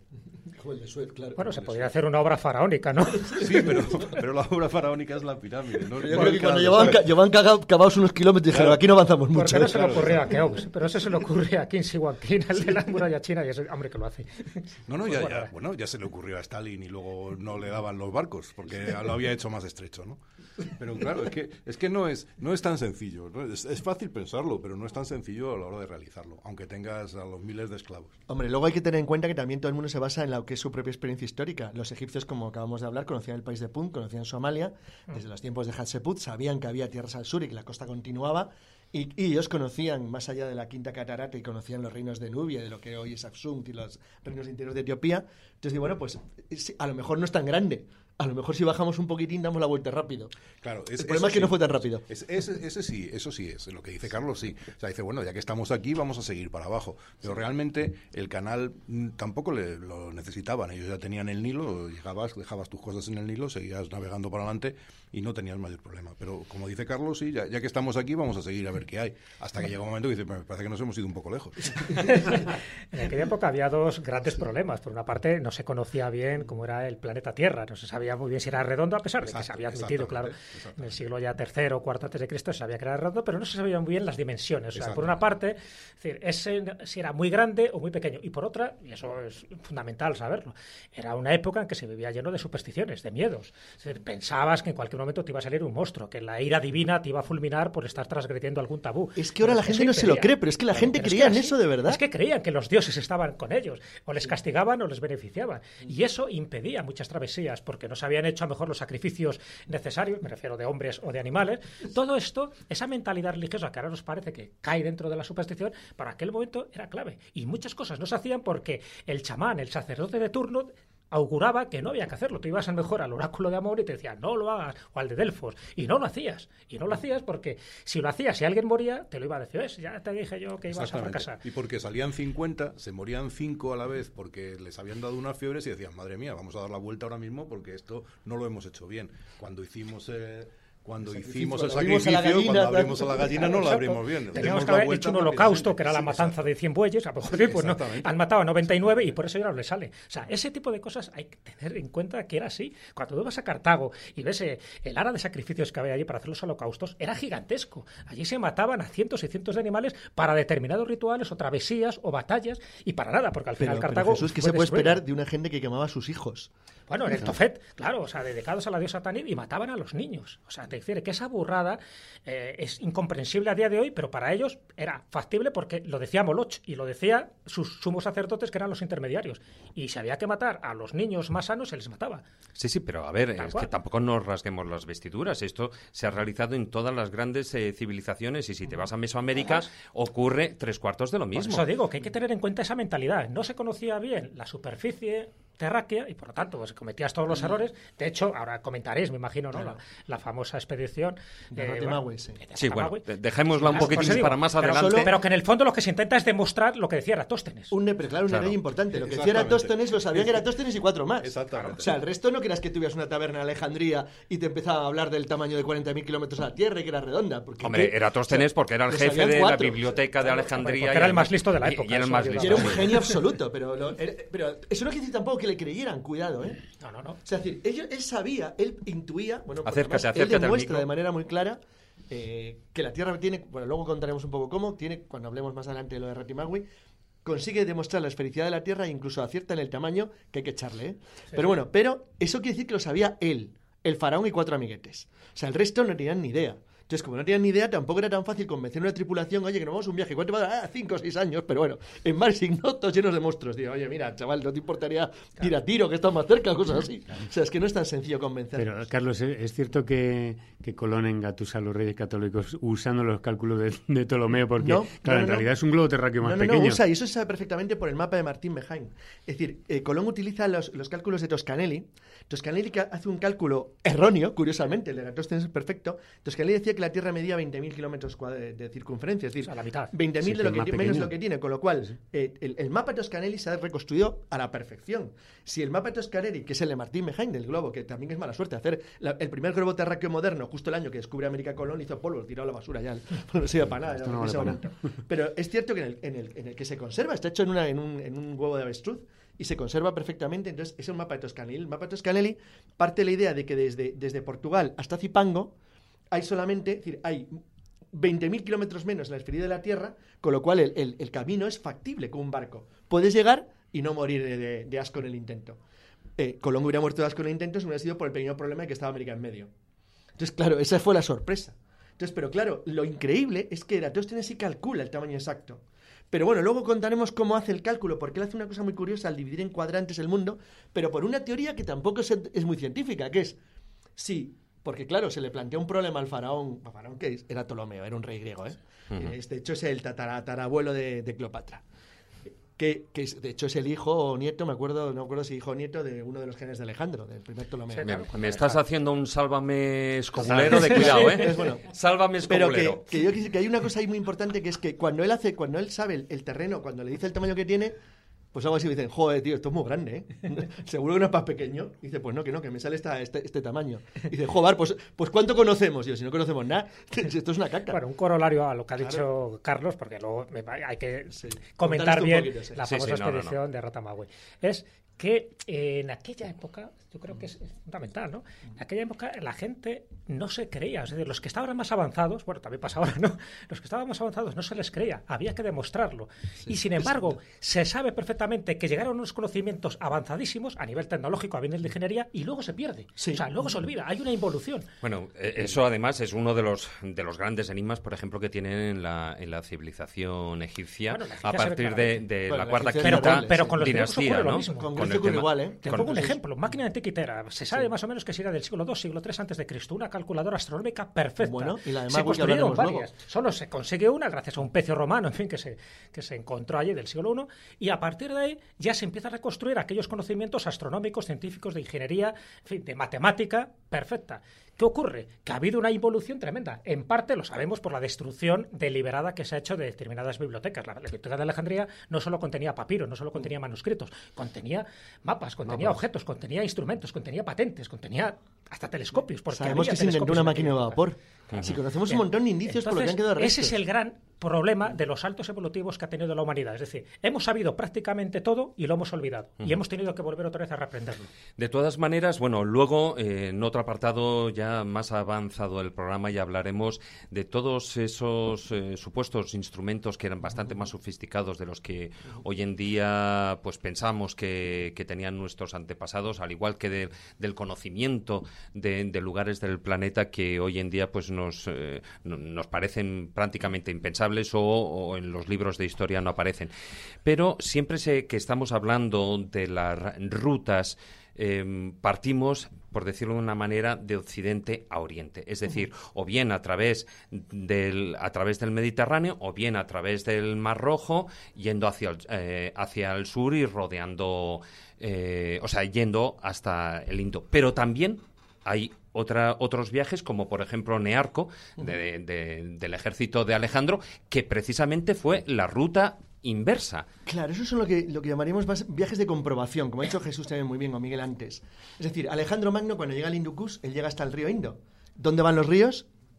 Salvo los que van a cuencas endorreicas, es decir, que desembocan en un lago en el interior, que era un caso que se conocía mal, van al mar. Entonces, si vas al mar, lo normal es que si tú bajas por el Indo, acabes en el mar. Bueno, pues entonces él se le ocurre una cosa, es decir, yo voy a ir por tierra andando, que menudo error, pues se tuvo que atravesar el desierto de, del sur de Irán completo y todo el Beluchistán, y lo que hace es que manda a su almirante a bajar por el Indo y recorrerlo por mal. Y dice, bueno, quedamos, si tú recorres la costa y yo voy andando, nos tendremos que ver en algún punto del, este, del oeste de Persia. Y es exactamente lo que hace.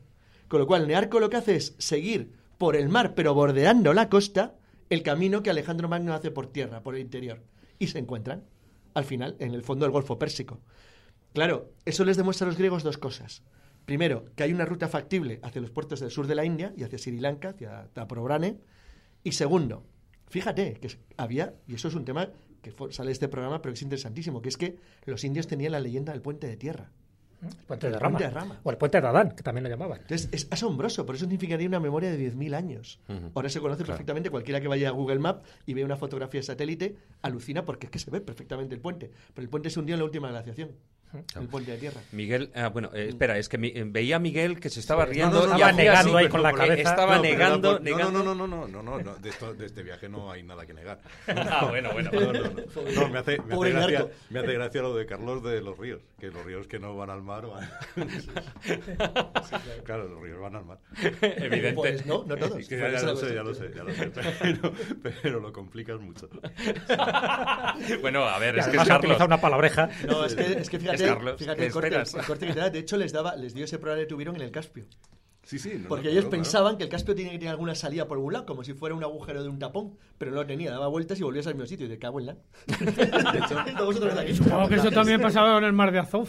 Claro, efectivamente, pero ese es de hecho, de hecho, la vuelta de Alejandro, eh, entre lo que estamos viendo aquí, casi es la más sencilla. Él ya sabe dónde está, lo único que tiene que hacer es volver. O sea, sabe lo que ha encontrado porque uno de los, uno de los problemas, una de las cosas que que es difícil de entender desde nuestro punto de vista siempre, es que eh, esos sitios a los que ellos llegan son sitios desconocidos. Ellos no saben lo que hay detrás, no saben, una vez que se ponen en marcha, no saben lo que van a encontrar. Entonces, en el caso, claro, mucho, mucho. Entonces, en el caso de la vuelta de Alejandro, él ya sabe lo que ha encontrado, él solo tiene que regresar. Y además, como bien ha dicho Carlos, eh, su almirante va siempre costeando, siempre le tiene la vista y dice, bueno, pues sigamos, levantemos estos planos, sigamos hacia adelante y llegaremos al Mar Rojo. Y de hecho llegan, ¿no?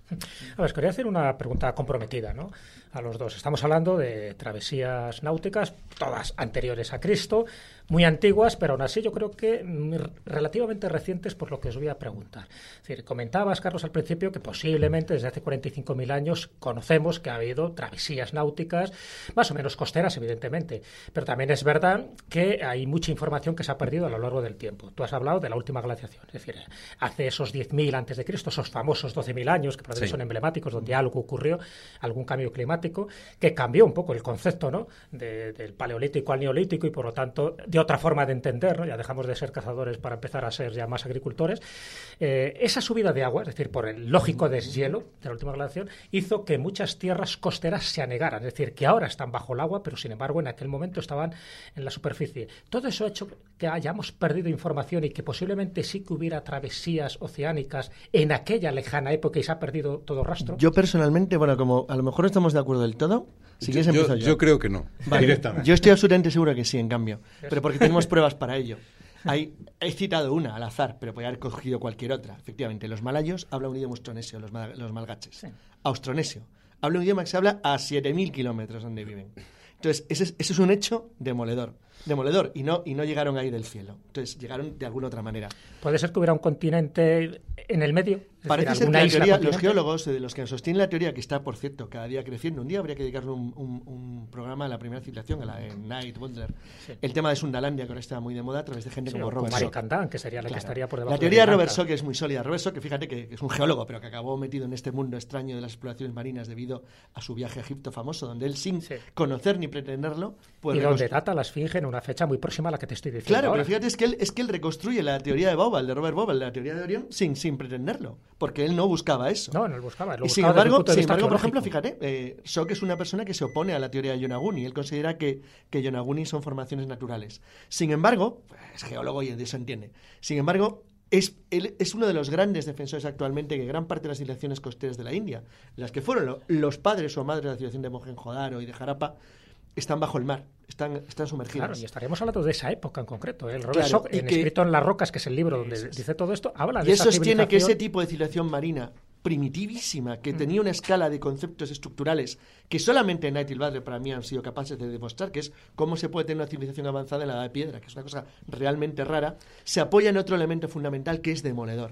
Si tú coges ahora en Google, donde quieras, y tecleas mundo megalítico, construcciones megalíticas y ves un mapa, los mapas que van desde Corea, desde Corea hasta la península ibérica, tienen algo en común, siempre están en la costa.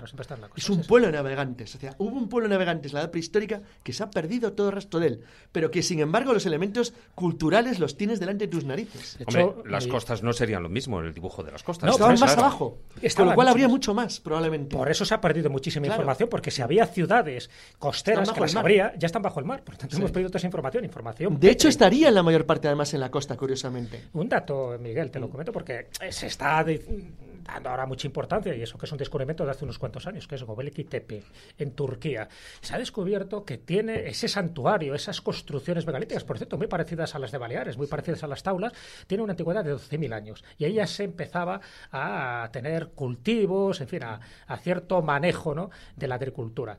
Eh, si esos son 12.000 años fehacientes, reales, y, es, y se ha mantenido, porque por suerte no estaba en la costa, es decir, por eso se ha mantenido. ¿Tú no crees que también las técnicas náuticas de aquella época, estamos hablando de esos 12.000 años, podían ser avanzadas hasta el punto de que se hayan descubierto cosas que hoy por hoy tenemos que especular y que son las leyendas de las que hablan, pues eso, en los, viejos libros como la Odisea? Yo no creo que las técnicas náuticas hayan evolucionado en esa forma. Yo sí creo que eso probablemente se haya hecho por tierra pero no, no con unas técnicas náuticas evolucionadas que se desconozcan. Yo en mi caso, ya vuelvo a insistir en lo mismo, eh, creo que las pruebas son demoledoras, tanto en el tema de los, de los, de los megalitos como en el tema de, de bueno, he, citado el, el, caso de los malgaches, pero hay más. O sea, hay dos o tres más que son muy notables. El hecho que el puente de Rama exista en las leyendas indias demuestra que el conocimiento de navegaciones al sur era conocido y que incluso las islas, es decir, las, las islas habitadas más al sur de la zona de Austronesia, eh, exigieron necesariamente, aunque eran tierras emergidas, la existencia de un pueblo de navegantes que por lo menos tenía un cierto nivel de orientación y capacidad de manejo en el mar bastante notable. Eso no es tan raro como pudiera pensarse porque la matemática primordial, de la que dio origen probablemente a las mediciones de la edad megalítica y demás, es evidente que existió. O sea, ya no vamos a hablar del tema de Malta o de otras estas cuestiones porque sería perdernos en algo que desgraciadamente no conocemos. Pero sí, sí, hubo probablemente un pueblo de navegantes que se perdió su origen y su destino y que no sabemos exactamente cómo, qué, nivel de conocimiento tenía el mundo, pero que era bastante más grande de lo que parece. Hay un dato, por ejemplo, que a mí me ha llamado siempre mucho la atención. Cuando yo estuve en Gran Canaria, en el Roque Ventaiga, en la parte superior hay un altar con hornacinas, muy típico de, la época de, la cultura lítica o de, o de las poblaciones primitivas, exactamente igual que hay uno en la provincia de Salamanca, en Villarejo de los Aires, en Viñarino de los Aires, en un sitio que se llama el Teso de San Cristóbal. Es que son exactamente iguales. ¿Es casualidad o es que hay una continuidad? ¿Por qué, por ejemplo, y eso sería quizá algo que tendría que ver mucho con la navegación, todo el arte levantino tiene los mismos rasgos y las mismas características? ¿Es que existía una escuela? ¿Es que todos por inspiración lo hacían de la misma manera? ¿O es que existía una continuidad cultural? Y eso tendría que ver también con la navegación, porque es que es a ambos lados. Si es que claro, si es que volvemos al mismo. de, habría que dedicarle un programa al megalitismo que hoy supera, yo creo, lo que estamos hablando. Pues estamos hablando de, navegantes clásicos de los que, aunque no tengamos a hacer los libros, tenemos conocimiento escrito de lo que se dice de ellos. Yo creo que el, el hecho, decir, los dos elementos de estos de las grandes dudas, que ahora supongo que vas a tocar, decir, los dos que plantean los grandes problemas, porque el tema de los viajes a América es mucho más complejo, porque está oculto por una maraña de intereses que los han creado para mí, les han generado un daño terrible. Hablamos al principio que el problema de las pruebas no es que las pruebas existan, haya patadas, es cómo las interpretas. En cambio, el, el, mundo asiático o oriental está mucho menos contaminado por intereses europeos y por eso quizás ha protegido mejor y nos permite saber más.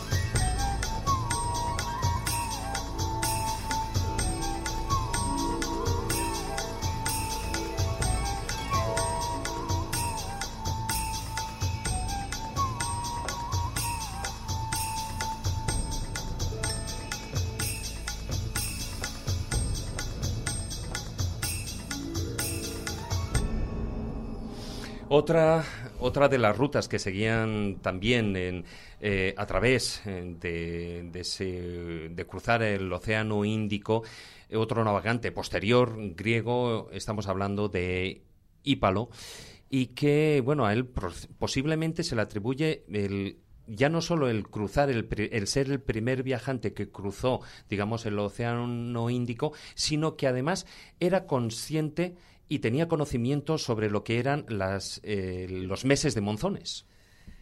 Es uno de los, de los viajes, probablemente hasta el viaje de Urdaneta, fíjate, hasta el viaje de Urdaneta, eh, que es un viaje del siglo XVI, uno de los viajes más importantes de la historia de la navegación humana. Porque Ípalo eh, establece lo que hoy llamaríamos una ruta comercial abierta que se sigue usando. Esto sí que es increíble.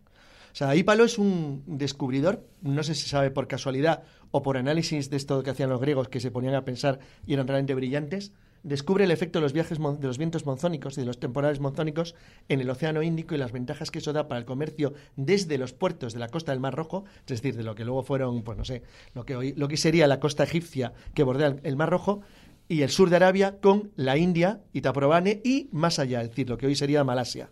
Entonces, ese descubrimiento es vital porque establece la, la, posibilidad de saber exactamente en qué meses del año tienes que partir para tener buenos vientos hacia el este y en qué meses del año tienes que partir de los puertos de la India o de Malasia para tener buenos vientos hacia el oeste.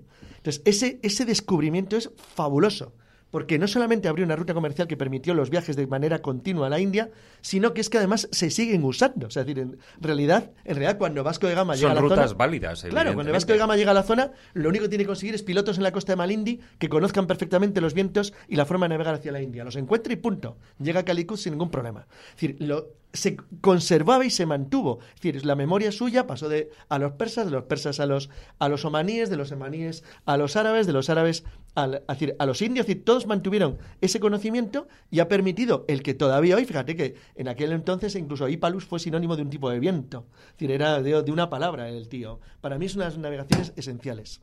Sí, precisamente Urdaneta, ya que lo ha comentado Carlos, lo que se basa es en esos mismos estudios que ha hecho Ípalo. Lo que piensa es que si, si esos estudios han servido para el Océano Índico, también servirán para el Pacífico. Eh, lo que pasa es que sí es cierto que en el Índico los, los vientos son mucho más, eh, como diríamos, no, no seguros, no seguros, sino sí, no, no son tan variables como los que aparecen en el Pacífico, ¿no?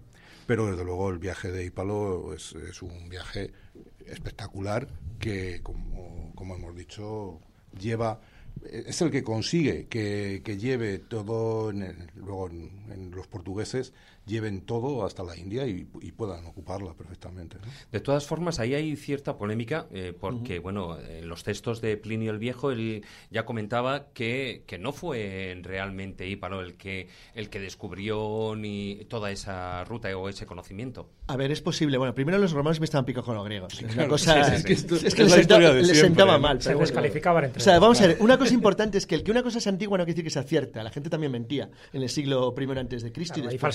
Del siglo I antes de Así, Cristo. vamos a ver, puede que no fuera él como tal, que a lo mejor él se ayudó de información de otros navegantes griegos, pero en conjunto fueron navegantes griegos. Fueron navegantes griegos y, y grandes y grandes viajes, como el mm, viaje más asombroso probablemente de la antigüedad, que es el de Ratimaui de los conocidos. Ahora entraremos en el que tenéis unas ganas enormes. Pues demostraría la existencia de conocimientos previos, previos de, de- de un altísimo nivel que te permitía conocer la estructura de, la- de los, de los vientos, no solo monzónicos, sino de la navegación del Índico, con un extremado grado de detalle. Y para los griegos eso es siempre posterior a Nearco, porque Nearco es el primero. Es decir, cuando Nearco llega en la expedición de Alejandro Magno al Golfo Pérsico y luego da la vuelta al mar, al mar, al- a, la, a la península arábiga para entrar por el Mar Rojo, porque al fin y al cabo los, los también habían conquistado Egipto, pues lo que llega es a la conclusión de que en realidad tienen un mundo nuevo que está al otro lado del que ellos conocen bien, que es el Mediterráneo, y que está mucho más allá del alcance de los cartagineses, ahí sí que no llegan.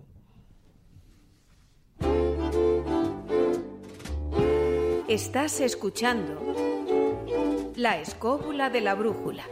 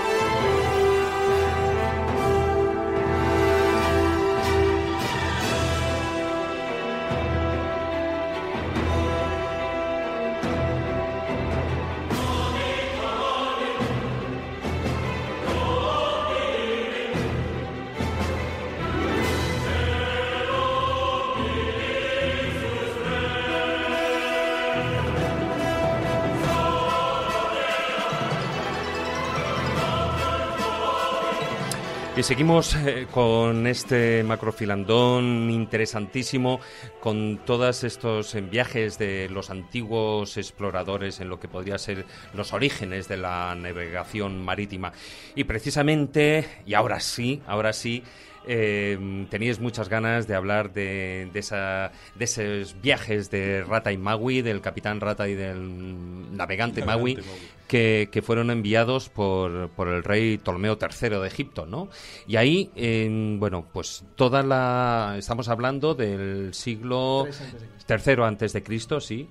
Y, bueno, y ahí sí que se mezclan pues todos los conocimientos de los que veníamos diciendo de Eratóstenes, de Cirene, de que era eh, el jefe, digamos, de bibliotecarios de la Biblioteca de Alejandría y que, como bien apuntabais, él afirmaba con rotundidad que, que la Tierra era redonda. Hoy diríamos el CEO de Alejandría.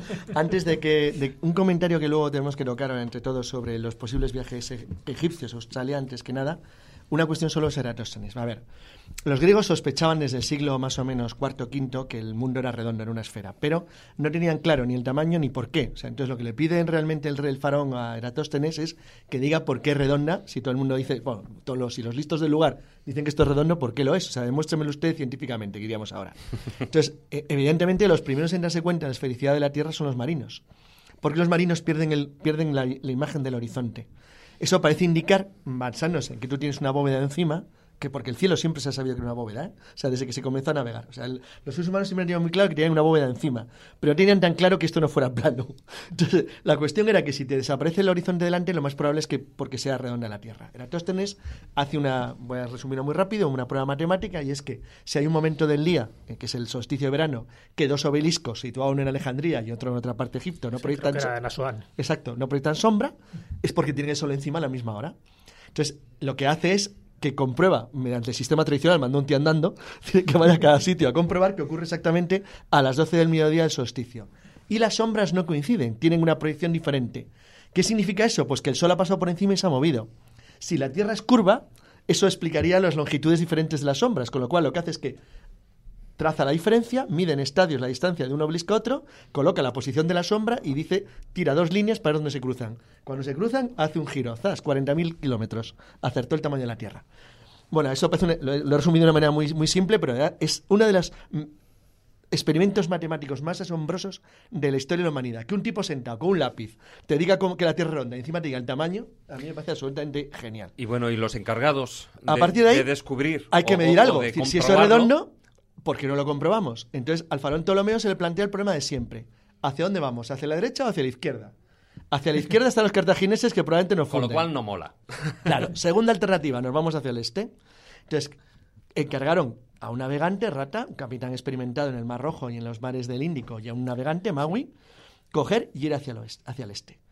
Este viaje se perdió completamente de la memoria del mundo hasta un detalle, y es que en 1966 unos arqueólogos encontraron en Sosorra, en Irian Jaya, o sea, Nueva Guinea Oriental, en una roca una inscripción.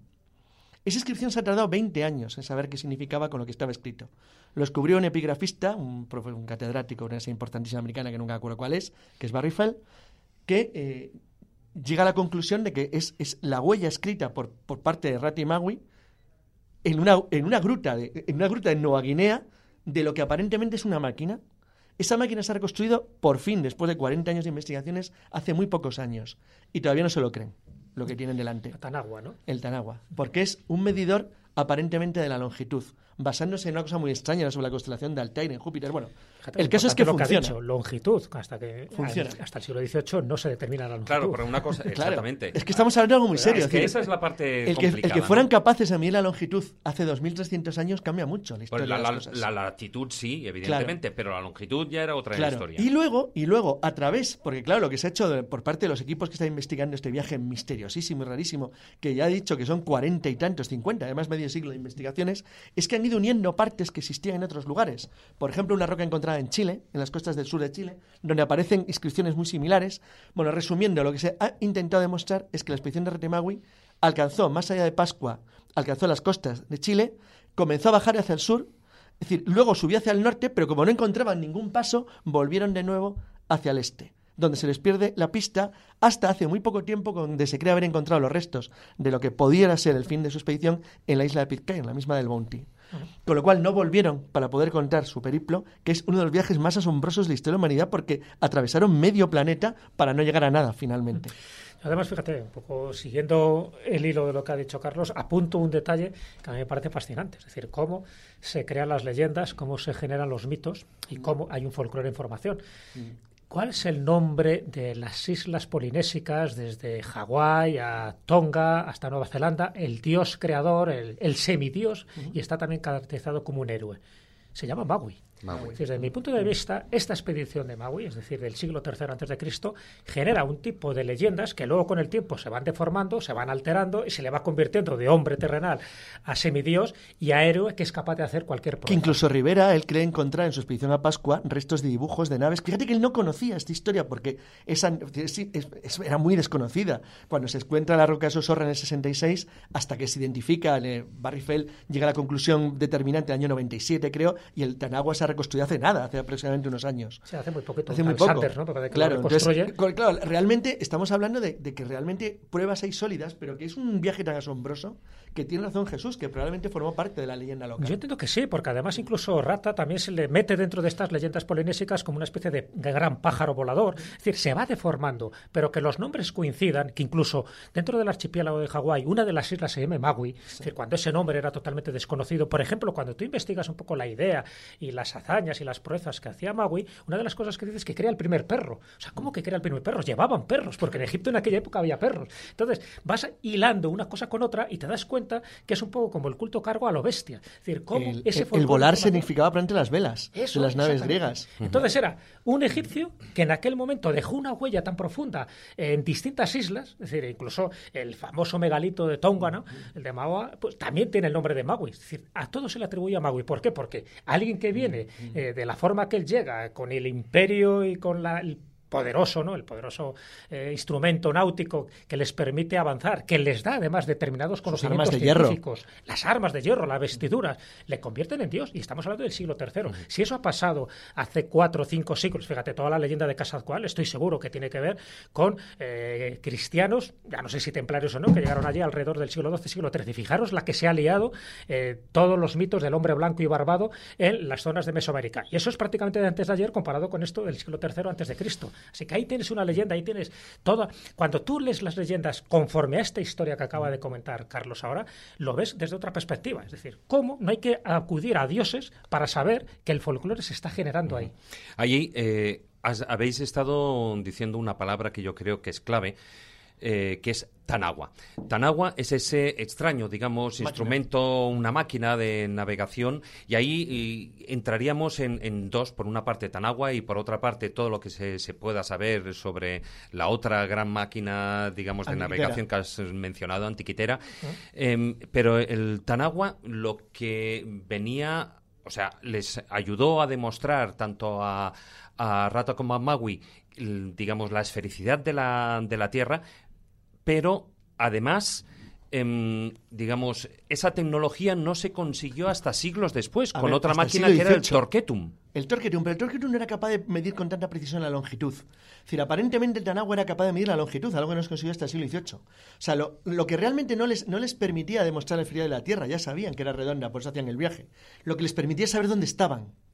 Por eso la interesantísima inscripción de la roca de Sosorra, eh, descubierta por, traducida por, por Barry Fell, cuando se da cuenta de que, de que Magui está haciendo una inscripción que deja a propósito porque él sabe y es plenamente consciente de dónde ha llegado. Él sabe que se encuentra mucho más allá del estrecho de Sonda y sabe que se encuentra en qué posición en, el, en, el- en la estructura de la esfera de la Tierra. Entonces él sabe que ha recorrido prácticamente un cuarto de la esferalidad de la Tierra eh, navegando hacia el este. Entonces este detalle tan interesante demostraría que la mala suerte es que la expedición nunca logra regresar. Pero si hubiera conseguido regresar y se le ha ido siguiendo los pasos paso a paso de los puntos donde se cree que ha llegado. Además, juntando descubrimientos de, investiga- de investigaciones y descubrimientos diferentes, que es lo asombroso de esta historia. Pero también lo asombroso es que a lo mejor no es la única expedición egipcia que se adentró en esos terrenos tan procelosos. Ahora parece que más, ahora ya parece más Hubo claro. alguna anterior en la Sí. época de Keops que Claro. también llegó hasta estas tierras. Sí, el famoso caso de Gosford y las inscripciones. Es decir, ahora este es el, el otro problema, que es que esto sí que es una novedad. ¿Y si los... O sea, la expedición de Ratamagu eran griegos, en el sentido que eran tolemaicos, pero eran navegantes egipcios. O sea, eran gente del lugar. Entonces, qué raro que los griegos, en vez de utilizar a un tipo que se llamara Hípalo o Nearco, o, o Imi- o, es decir, que tuviera un nombre griego, Aristóteles, Ujú. usaran alguien que tenía nombre egipcio. ¿Por qué? Es decir, a pesar de que las naves se sabe que eran naves de tipo griego, llevaban velas largas, eran, Sí, no eran- pero, pero no los conocimientos de, navega- de navegación. Eso, Eso es muy apoyaría curioso. una hipótesis que hay por ahí de que, bueno, pues de que la posibilidad de que los egipcios, de hecho, conocían Australia o habían llegado hasta allí. Hay tres teorías diferentes sobre el conocimiento egipcio de Australia. Las tres se basan en temas totalmente diferentes, que no tienen que ver uno con otro. Uno, que para mí no tiene ningún apoyo, ningún apoyo lógico, porque es una cosa elemental, que es el tema de los boomerangs. Sabes que un boomerang, por ejemplo, la tumba de Tutankamón. Sí, sí, sí, Entonces, además se ve ahí en la los boomerangs egipcios no son exactamente iguales que los australianos, pero las que se parecen muchísimo. Y es cierto que son las dos únicas culturas que han creado un tipo de lanzamiento de caza basado en algo tan realmente original. Y que estaba vinculado a la realeza. O sea, era un juguete. Estaba claro que los que los, que los nobles egipcios o los o el entorno del faraón usaba, porque es algo muy original realmente. Se ha encontrado muy pocos, ¿eh? con lo cual esta cuestión no forma parte de un elemento cultural masivo. El segundo elemento y el- es el tema de las inscripciones. El problema de las inscripciones de Australia es que, por ejemplo, es el caso clásico. Las más importantes, las de Gosford en la costa este, se descubrieron a principios del siglo XX, pero se ocultaron. Se ocultaron, o sea, se intentó borrar la, la existencia de ese tipo de, de inscripción porque no convenía, porque era extraño. ¿Pero te refieres, Carlos, que era un- una inscripción de tipo como Son un- jeroglíficos. un jeroglífico o es un ideograma? Ahora mismo se han encontrado ya 300. 300. 300 es muchísimo. O sea, es decir, aquí no estamos hablando de alguien que dice que ha encontrado una escritura rúnica en Minnesota o de un tipo que dice que ha encontrado escritura romana en Brasil. Aquí hablamos de, de volúmenes masivos. O sea, estos son eh, volúmenes considerables, además encontrados en zonas relativamente, relativamente próximas, de épocas diferentes, lo cual parece existir una continuidad, y eh, con referencias muy claras. a micro, a, micro. Carlos, que te a que, pierdes. a que se saben más o menos dónde estaban. O sea, es decir, que, que ellos tenían un cierto conocimiento de dónde habían llegado. O sea, que no habían llegado por casualidad, vamos. O sea, que puede que llegaran por casualidad la primera vez, pero que parecían obedecer una, a una exploración eh, no llamaríamos científica, no sería la palabra, pero consciente. Entonces dices, bueno, ¿es más fácil llegar desde Egipto a Australia que a Sudáfrica? Pues curiosamente es por el estilo. Porque nadie dice que atravesaran el Índico de lado a lado. Si tú irías costeando y desde un punto en algún lugar de la costa de Malasia, llegar hasta Australia no es especialmente difícil. Bueno, no sé yo. Eh, sí, surge el tema de la típica discusión. ¿Por qué los portugueses desde Timor no saltaban a Darwin, que lo tiene enfrente? Bueno, hay explicaciones muy largas de contar. Está muy callado. Miguel, y me gustaría No, saber no, la opinión no, si estuvieron los egipcios en Australia no estuvieron. Bueno, realmente yo no sé si los egipcios estuvieron en Australia, pero sí hay más posibilidades de que los egipcios hayan llegado a Australia a que hayan llegado a América, por ejemplo, ¿no? Sí, porque una vez que, lo ha dicho Carlos perfectamente, por eso tampoco hay mucho más que decir, una vez que tú has llegado a Indonesia, estás relativamente próximo. O sea que verdaderamente cuando, cuando España intenta eh, llegar a Australia, lo hace desde el otro lado, no desde el Índico. Desde el Índico es mucho más sencillo que desde el Pacífico. Mucho más sencillo siempre está- hablamos relativamente, ¿no? Bueno, eh, el tiempo se nos, se nos escurre como siempre. Eh, bueno, solo que sí que me gustaría es brevemente, un minutito. Un minutito para que me apuntarais eh, si ¿Un- un minutito vuestra- de Carlos o nuestro? No, no, no, un minutito tuyo. A Carlos, eh, Carlos ya los minutos los mide por palmos. Un minuto tuyo. Además, eh, te pregunto a ti, ¿tú crees que los romanos eh, llegaron a China, pero por mar? Mm, Bueno, eh, me vuelve a pasar lo mismo que con lo de Australia. Eh, como posibilidad, sí, hay, hay posibilidades. Eh, como llegar pruebas, mm, no estoy seguro de ello, ¿no? Posibilidades náuticas, desde luego sí, sí las hay. Sí, a través del, del Mar Rojo, Sí, evidentemente. sí, claro, evidentemente a través del Mar Rojo y vuelta otra vez a lo mismo que llevamos diciendo desde el principio y costeando. Y por supuesto, eh, teniendo en cuenta que la, que la ruta griega ya estaba abierta. Bueno, brevemente. Un matiz solo, es decir, el mapa de Ptolomeo llega hasta el río Mekong con seguridad. Claro, sí, sí, es Con lo mapa, cual, prácticamente hay un paso. Bueno, uy, no me lo creo, he dicho brevemente, me ha hecho caso. Dejamos aquí el filandón.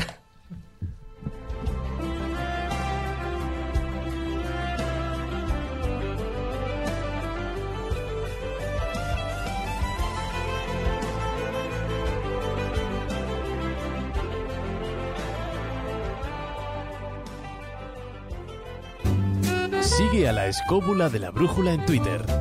Arroba escobuleros.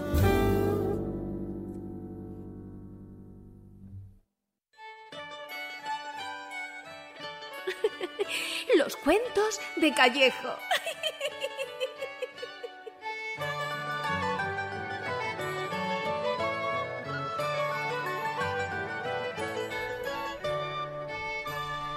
Bueno, Jesús, hoy tiene que ser un... Bueno, no sé si será un cuento viajero, pero, pero ganas no quedan, ¿eh? Todos son viajeros, ¿eh? el viaje de la mente sobre todo, ¿no? El que nos transporta precisamente a ese tipo de conclusiones o de reflexiones. Ese, cuanto menos, es el mejor de los viajes. Siempre es el mejor. El mejor de los viajes es el viaje hacia ti mismo. Exactamente, ese viaje interior, porque está muy bien lo de hacer turismo o ser viajero y visitar eh, nuevos, eh, nuevos territorios y conquistarlos, pero yo creo que la gran, digamos, asignatura pendiente es precisamente ese viaje interior y esa conquista interior. Yo creo que sí, de todos los navegantes que se han hablado aquí, desde Anón de Cartago a Ratamagui o cualquiera de ellos, en el fondo sí que es verdad que descubrieron muchísimas cosas, vivieron experiencias, tuvieron encontronazos, aventuras y desventuras, pero en el fondo, cuando regresaron, aquellos que regresaron se conocieron un poco más a sí mismos, porque no hay nada mejor que salir de tu zona de confort para experimentar Sí, ¿no? lo que es eh, esa otra zona hostil en la que realmente te tienes que enfrentar a miedos externos, pero también a miedos internos. En, en el caso concreto, fíjate, el cuento que he elegido hoy, que es un cuento especial también por ser este primer programa ¿no? de esta Ujú. nueva etapa, es un cuento que tiene dos etapas, dos fases, por decirlo así, y que va a hacer reflexionar más de la cuenta a los oyentes, así que estén muy atentos. Bueno, pues vamos a escucharlo.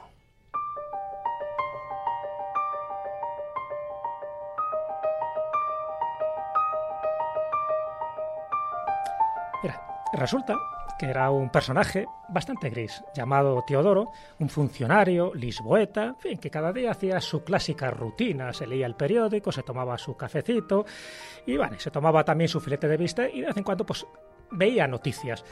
Hasta que llega un momento en que esa rutina queda interrumpida por la presencia, por la aparición de un demonio.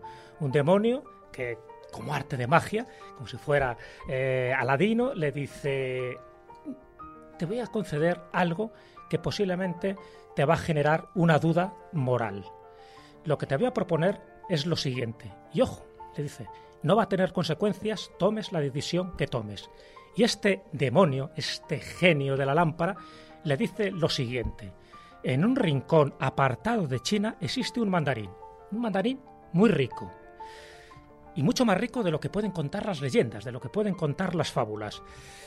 Nada sabes sobre él, no tienes ni idea a quién te refieres, no sabes ni su nombre ni su rostro, ni la seda que viste. Para heredar su fortuna, para que pases de esta pobreza que tú tienes ahora y te conviertas en el hombre más rico de Lisboa, solo tienes que hacer una cosa. ¿Ves que tienes aquí una campanilla? Bueno, si tú tocas esta campanilla que tienes cerca del libro, automáticamente ese mandarín que está allende de los mares va a morir. Y automáticamente su fortuna te va a repercutir en ti. Tú tienes que decidir si tocas o no tocas esa, esa campanilla. Tú eres el que me tienes que decir la decisión que tomas. Y hagas lo que hagas, nadie va a saber lo que va a ocurrir. Pero si tocas la campanilla, un mandarín va a morir. ¿Sabes lo que hizo? Tocó la campanilla. Y a partir de ahí se desencadenaron una serie de consecuencias.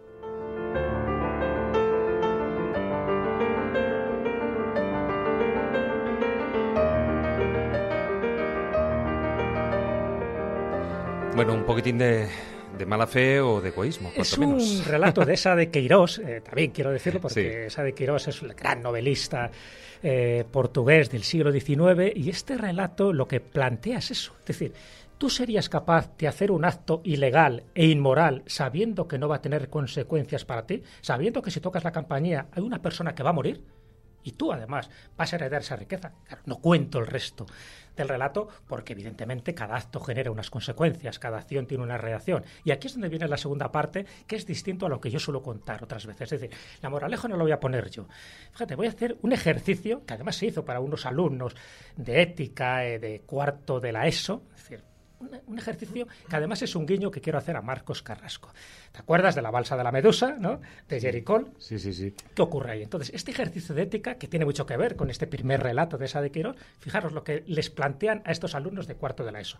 Le dice, eh, como consecuencia de este naufragio, sobreviven en la balsa las siguientes personas. Y digo quiénes son un niño de 10 años, una joven actriz y cantante famosa, muy querida por la gente, un carpintero padre de cuatro hijos, un científico judío que está a punto de descubrir la cura del cáncer, una mujer embarazada, un médico que iba a hacer una operación a vida o muerte y un misionero negro que lleva una red humanitaria a África.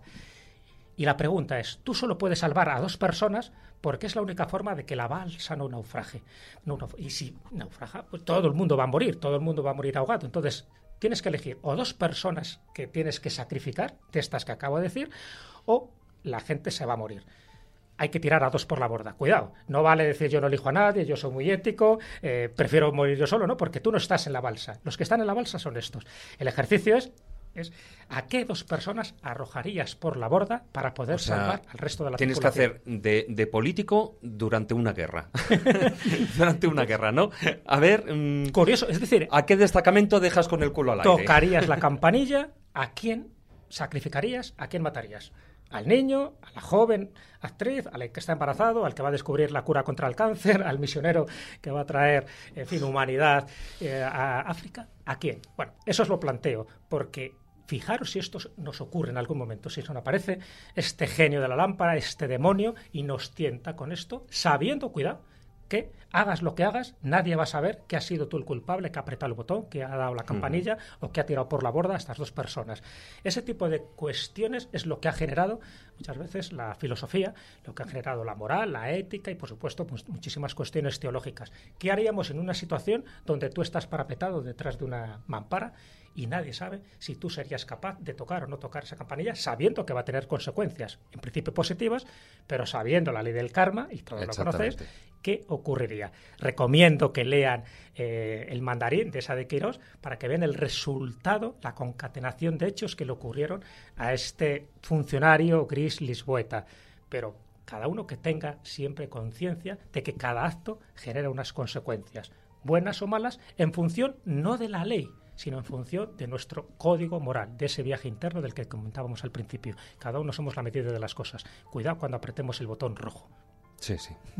Y eso díselo a los políticos. O, o cuidado si tomas la pastilla roja.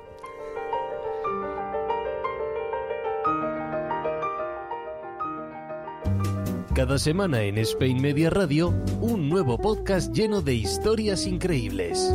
La escóbula de la brújula.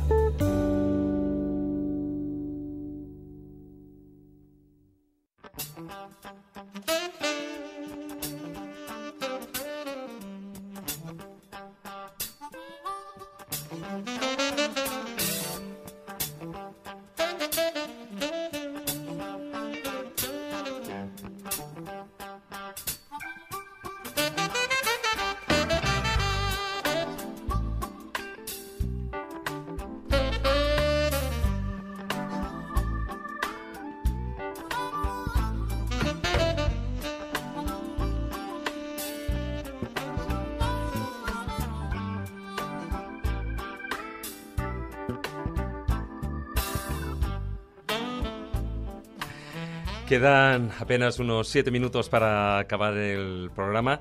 Y Jesús, bueno, lo que sí que ya hay que anunciar, evidentemente, que, que bueno, pues eh, en dos días, hoy es viernes por la noche, evidentemente en dos días eh, estaremos, bueno, día y medio, día y medio en realidad, ¿no?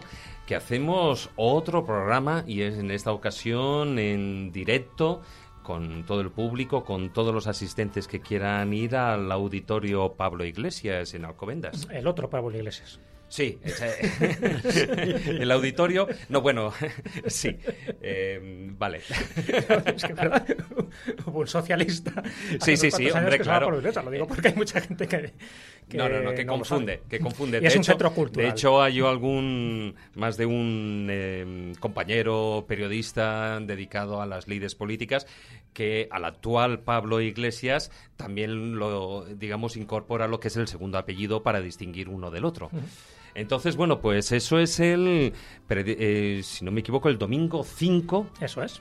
el domingo 5 11 de, de la marzo a las 11 de la mañana en el, en el auditorio Pablo Iglesias de Alcobendas que está en el Paseo de la Chopera número 59. Paseo de la Chopera número 59, es fácil acceder allí y, y el tema del programa también se las trae.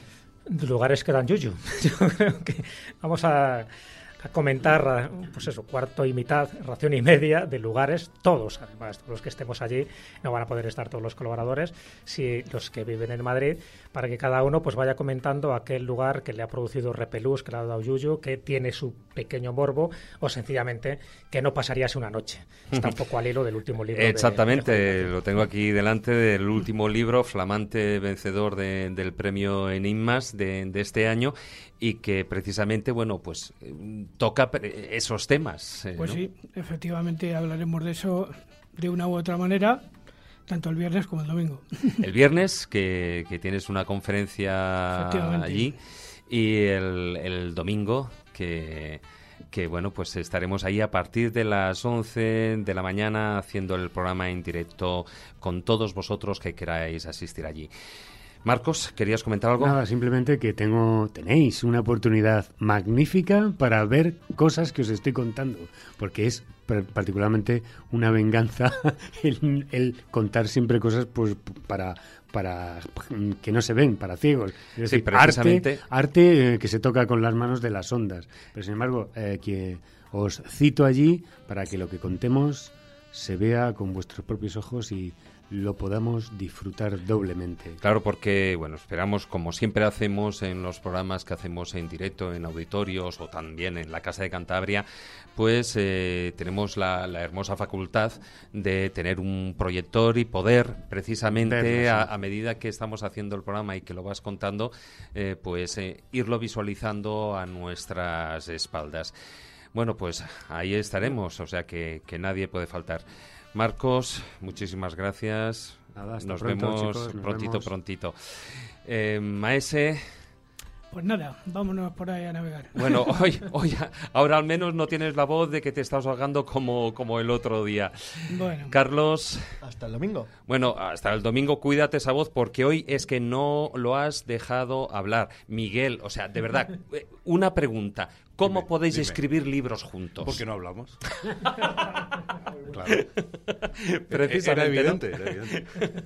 Ahí no, no, no le dejas, ¿no? No te pisa. No, no, no, no hablamos directamente. No habláis, hombre, de alguna manera, ¿no? Sí, hemos terminado, vámonos. Bueno, oye, por cierto, antes eh, estabais comentando eh, precisamente que, que, eh, en breve sacaréis un libro. ¿Lo has Eh, sí, sale ahora en la primera quincena de marzo, sale un libro sobre las expediciones vikingas, eh, Demonios del Norte, y bueno, lo publicamos como, con edad, como siempre. Bueno, Yo creo que ya queda demostrado, no sé si lo tocaréis en el libro, que realmente los vikingos sí que estuvieron en Canadá, ¿no? Que estuvieron Sí, en Terranova, claro. que estuvieron en el Labrador, Sí, que exactamente, en eso la isla de eso Baffin. sí, Eso, eso queda sí, claro ya, ¿no? eso sí. No queríamos- después. Claro, no queríamos comentar nada sobre estos viajes para que nos invitaseis otra vez. bueno, te invitáramos a ti, porque Carlos em, tiene ahí el sillón. Lo que pasa es que el día que te invitemos, estoy por, por decir que no venga Carlos, ¿eh? No, para al no. menos para, para escucharte a ti. No, no, en este caso, en este caso, como son los dos juntos, tendría que ser los dos juntos. sí. Bueno, le taparemos la boca un poquitín. Eso sí, Jesús, eso no importa. Pues nada, ahí... Nos vemos en día y medio. Nos veremos, empiezan nuevas aventuras y las iremos contando, pero bueno, en este congreso, evidentemente, yo tengo también una charla que doy el sábado, también lo digo Sí, por sí, si alguien mañana. quiere acercarse allí para hablar de esas músicas terapéuticas, de esas canciones que curan, y el domingo, pues tú lo has comentado, una cita con todos los oyentes. Ahí os esperamos.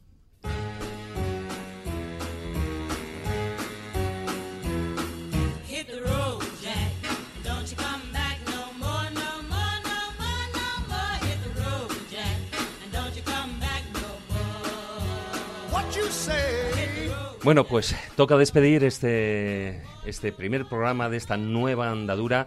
Eh, dar un- especialmente las gracias a Raquel, que está al otro lado de la pecera y que, bueno, ha entendido todos los himnos perfectamente. Yo, bueno, aquí parecía que estuviera haciendo el lenguaje de los sordomudos, pero con Raquel al otro lado, la verdad es que no me ha hecho falta nada de nada. Muchísimas gracias, Raquel. Y a todos vosotros, queridos esculeros, una semana más, muchísimas gracias por acompañarnos durante estas dos horas de programa.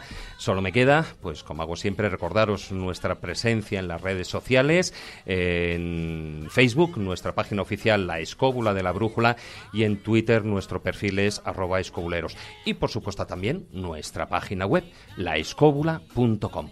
Tratad de ser felices e ilustraos. Hasta la próxima semana, amigos.